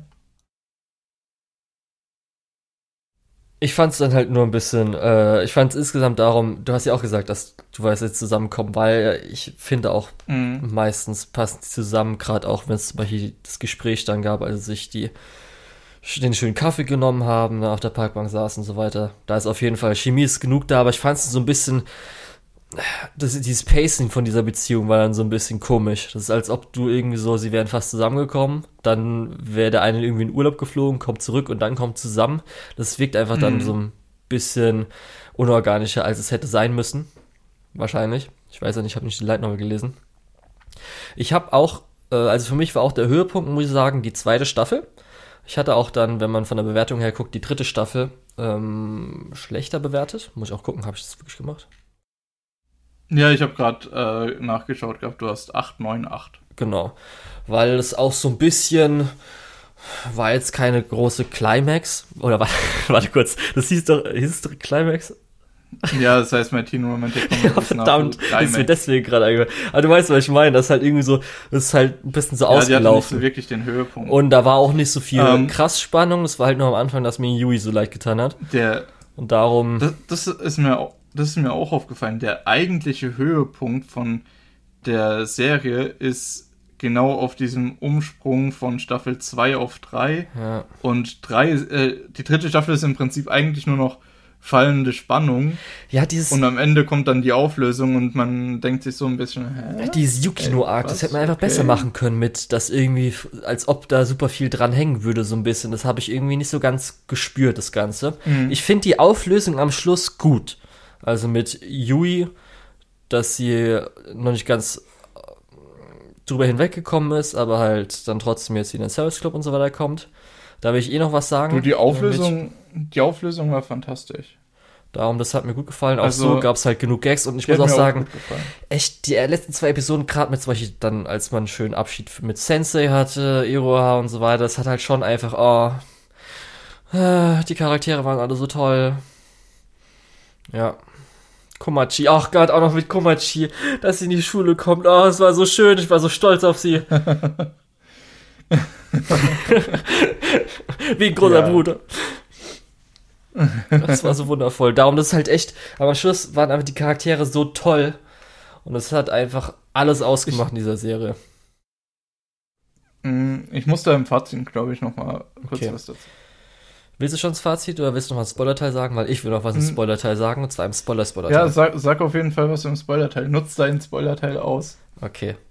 Und zwar, weil es danach es gibt ja noch weitere Light Novel. Eigentlich hieß es okay, 14. Light Novel ist Schluss und das adaptiert es auch.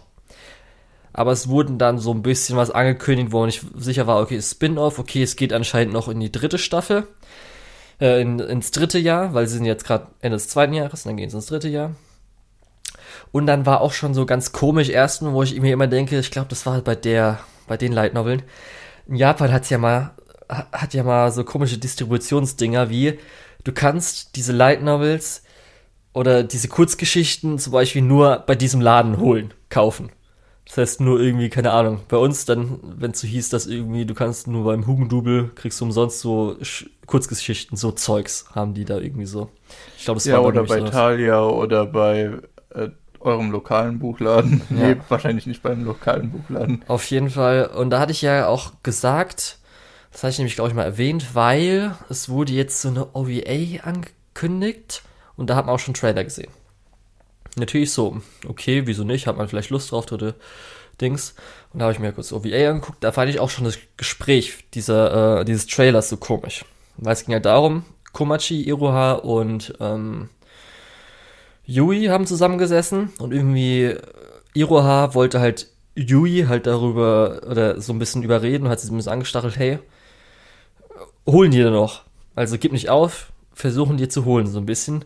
Was ich schon sehr unangenehm finde und irgendwie auch Komachi hat irgendwie nicht so dazu gesagt oder halt zu komisch zugestimmt. Und das, da fand ich schon so ein bisschen, ne, das gefällt mir nicht so, was die da gerade versuchen. Es kommt auch so ein bisschen, wird es Iroha wirklich machen? Und dann habe ich auch mal so ein bisschen so durchgelesen, alle schon so, oh no, they're animating this. Und ich so, was, okay. Und habe mir mal so ein bisschen durchgelesen und ich so, oh, okay ich glaube wirklich, wenn es rauskommt, werde ich es mir nicht ansehen, Lukas. Weil so, was ich da an Entwicklung gelesen habe, ist halt echt nicht gut. Es war halt so ein bisschen, dass er versucht es jetzt halt noch, weil Origaro halt mega gut ankam, dass er versucht jetzt möglichst noch das Ganze weiterzutreiben. Dass er halt weiter schreiben kann und die ganze Entwicklung so ein bisschen gefällt mir gar nicht. Nee, also ich würde auch äh, sagen, dass das äh, dass man da vielleicht, ich weiß nicht, vielleicht ein Spin-off wäre interessant. Ich habe halt gedacht, wenn sie jetzt irgendwie Aber, so Geschichten äh, machen kein, im dritten Jahr, mit zum Beispiel das Yukino und Hachiman, wie sie jetzt vielleicht ein bisschen Date mhm. haben, dann wie die anderen Charaktere, vielleicht da so ein paar Sachen. Aber es scheint halt so ein bisschen darauf hinauszulaufen, dass erstmal auch die ganzen Charaktere sich nicht mehr so verhalten, wie auch in den vorigen dritten Staffeln. Dass halt so komisches ja, Zeug kommt, wie das wirklich anscheinend Yui versucht, halt die beiden zu trennen und so Zeug. Und ich so, nee, das passt nicht dazu und ist komisch und kacke. Was soll denn das? Vor allem, weil, weil Yui ja auch wirklich, weil es war ja. Das ist doch der Punkt der dritten von, Staffel. Genau, weil ihr Charakter geht ja von, ich bin so, so ein gieriges Mädchen zu, ähm, ja, dazu, dass sie akzeptiert hat, dass, äh, beziehungsweise versucht zu akzeptieren, dass die beiden zusammen sind ja. und dass die sich vielleicht besser äh, verdienen. Und, und zum Beispiel, anders. würdest du jetzt sagen, dass äh, Iroha Yui dazu anstaffen würde, dass, dass die beiden auseinandergehen oder dass sie halt versucht, Yui zu nee. sagen, sie, weil Iroha ist zwar, ich habe ja schon gesagt, so ein bisschen Schlitzohr, aber sowas wird die nicht machen, weil das schon richtig assi ist. Ja. Darum, das fand ich dann schon ein bisschen merkwürdig. Und darum, ich glaube, auch vor, wenn ich mich gefreut du, habe sagst, erst, Aber wie, wie, du schon sagst, sie ist ein bisschen Schlitzohr, aber ähm, nicht böse. Sie geht da nie vom, vom moralischen Weg. Also sie macht ja nie was, was wirklich klar unmoralisch ist. Ja. Und es wäre ja extrem unmoralisch zu sagen, ja. ey, bring die auseinander. Darum ist es halt schon ein bisschen Enttäuschung. Ich glaube, nee, das gebe ich mir da nicht. Das, das lasse ich mir nicht zerstören. da, das, das kann ja nicht sein, dass die einfach mein Best Girl kaputt machen. genau. Sonst hast du noch ein paar Highlight-Szenen, die du sagen willst, was passiert ist. Zum Beispiel hast du ja schon die mhm. Rap-Szene erwähnt. Die war natürlich also großartig. Die, diese Battle-Rap-Szene auf jeden Fall. Ähm, die Szene auf der Brücke, wo sie sich gegenseitig ihre Liebe gestehen, ja. ist auf jeden Fall richtig gut. Ähm, die, die Schaukelszene mit Yui und Hachiman ist gut. Mhm. Äh, wo er sie fragt, was ist denn dein Wunsch? Äh, und sie halt ihren Wunsch natürlich mit ihm zusammenzukommen nicht sagt, sondern äh, Ausflüchte sucht und andere Sachen vorschlägt. Ähm, aus den früheren Staffeln diese total unbeschwerte Szene in, im Kyoto-Arc direkt in der zweiten Folge von der zweiten Staffel, ähm, wo sie das Essen teilen, die fand ich richtig schön. Ähm, deswegen fand ich es auch gut, dass die später nochmal angesprochen wurde. Ähm, ansonsten, es gibt ähm, es gibt noch so ein paar, aber das waren so, glaube ich, die, okay. die krassesten, wo ich auf jeden Fall ansprechen wollte. Hast du noch was? Habe ich noch was vergessen? Mm, also ich, ich habe ja die meisten so spezielle Szenen aus der ersten Staffel, kann ich mich echt nicht so gut einfach daran erinnern. Zweiten Staffel habe ich vielleicht noch das eine oder andere. Ich glaube halt, da ich ja, ich ja schon mal erwähnt habe, dass ich Bock habe, dass irgendwann mal nochmal, also das ist eine Serie, wo ich nochmal komplett von vorne bis hinten alles durchschauen möchte. Die erste Staffel des Sportfest war auch noch so an, an Comedies sehr, sehr ja. cool. Es gibt halt super viel, auch wenn es halt ein bisschen vielleicht cringy wirkt, aber halt so Zitate von Hachiman oder halt auch speziell dann wahrscheinlich von Sensei, die dann in ihrer Mentorenrolle meistens mhm. halt sowas losgelassen hat, wo ich echt sage, ey, die sind halt auch einfach echt gut. Tut mir leid, auch wenn ihr jetzt denkt, auch wenn jetzt irgendjemand sagt, das ist irgendwie so pseudo-intellektuell, nee, das sind halt echt gut. die ja. teilweise auch so ein bisschen ähm, sarkastisch, so eher ins Negative, aber die sind teilweise schon, habe ich mir rausgeschrieben. sind, ja. Wollen wir zum Fazit gehen? Können wir machen. Fazit, okay. sollte jeder mal gesehen ähm, haben und Yui ist Best Girl. Du, hast, du bist da ja schon relativ klar. Ich muss ehrlich sagen, ich glaube, dass am Stück gesehen zu haben, hat dem Ganzen ein bisschen geschadet. Äh, insgesamt ist leider für mich, also versteht mich nicht falsch, ich fand's gut, aber nicht sehr gut. Mhm. Ähm, daher finde ich, es ist teilweise ein bisschen überbewertet und ich war ein bisschen auch enttäuscht, weil das, was du gesagt hast, die Charaktere sind sehr wichtig. Mhm. Das stimmt auf jeden Fall, die Charaktere sind sehr wichtig. Aber es gibt so ein paar Charaktere, wo ich mich darauf gefreut habe, dass sie mehr Screentime bekommen. Und die wurden dann mehr oder weniger ignoriert. Ja. Und andere äh, wurden nicht so weit ausgebaut, wie ich das gerne gehabt hätte. Ähm, ja, also da finde ich, ist der Fokus teilweise ein bisschen falsch gelagert. Äh, die erste Staffel fand ich gut, weil die das Ganze gut aufgebaut hat, gut vorbereitet hat und so. Äh, deswegen, da habe ich, glaube ich, eine 7 von 10 gegeben. Die zweite Staffel fand ich gut, weil das diese Drama-Richtung eher äh, angepackt hat. Ähm, diese ganze Weihnachtsgeschichte war ein bisschen zu lang gezogen fast. Ähm, und ein paar Charaktere äh, haben, hat man dann, hatte ich dann so das Gefühl, die sind einfach nur noch da, damit die da sind. Gutes Beispiel, wie ich vorhin schon gesagt habe, ist da Rumi, die ja, wo ich ja am Anfang gedacht habe, okay, das wird für die Charakterentwicklung von den beiden vielleicht ein wichtiger Charakter. Und dann heißt es bei dieser äh, Planungsveranstaltung, hey, wir könnten ja noch die Grundschüler dazu holen. Dann kommen eben die Grundschüler unter anderem Rumi und ich dachte, ah, okay, vielleicht bringt sie jetzt die Story weiter. Äh, und im Prinzip, die sitzt die ganze Zeit in der Ecke und bastelt Dekoration, was mir total leid tut für sie. Äh, und sie macht dann halt nichts mehr. Das ist halt so eins der Beispiele. Ähm, deswegen Staffel 2 auch nur so 7 von 10. Und die dritte Staffel haben wir ja gerade im Spoiler-Teil schon viel drüber geredet. Ähm, Solides Ende könnte aber besser für sein. Mich auch, ja, ist deswegen auch eher so bei der 7 von 10 für mich gelandet. Ja, Wie gesagt, okay. ich kann mir gut vorstellen, dass es daran liegt, dass ich äh, das alles relativ schnell geguckt habe. Ich glaube, wenn du das wöchentlich schaust und immer zwischendrin so ein bisschen Zeit hast, dir eigene Gedanken zu machen und dir zu überlegen, was die Charaktere vielleicht im Hintergrund noch so machen, dass es dann ein gutes Stück besser ist. Deswegen würde ich auch fast empfehlen, Leute, nehmt euch Zeit für den Anime. Ähm, aber es ist auf jeden Fall was, was man in diesem Romance-Genre äh, gesehen haben sollte. Also da schließe ich mich soweit Julian an. Ja. Ist gut, aber meiner Meinung nach ein bisschen. Ich finde halt speziell immer so Sachen wie Charakterdynamik, Beziehungen. Das finde ich einfach immer super, wenn irgendwie sowas aufgedröselt wird, Mhm. wie schwer das teilweise sein kann, weil oft ist ja echt einfach nur, sind halt irgendwie Kumpels, Freunde, Teil- sehr da- oberflächlich. Das ist auch der Teil, der wirklich gut funktioniert. Genau. Und deswegen habe ich habe auch versucht, mich eher an, an den positiven Sachen zu halten. Ähm, ja. Und ich wollte halt Weil sagen, ich fand es halt auch eigentlich gut, muss Ja. man Ja, ist ja fairerweise sagen. Ne? Und auf jeden Fall ist das der Punkt, der das halt ganz stark macht. Aber viele können vielleicht damit auch nichts anfangen. Wenn die damit nichts anfangen Mhm. können, dann könnte höchst, oder da könnte vielleicht noch der Sarkasmus und der Witz, den halt Hachiman so reinbringt, ähm, einen noch retten. Aber wenn man das auch nicht gut findet, dann wird man jetzt auch die Serie jetzt äh, vielleicht auch nicht mögen. Das sind so die zwei Punkte, die, glaube ich, das Ganze herausstechen. Das ist einmal Hachiman als Charakter und dann halt einfach dieses Zwischenmenschliche. Genau.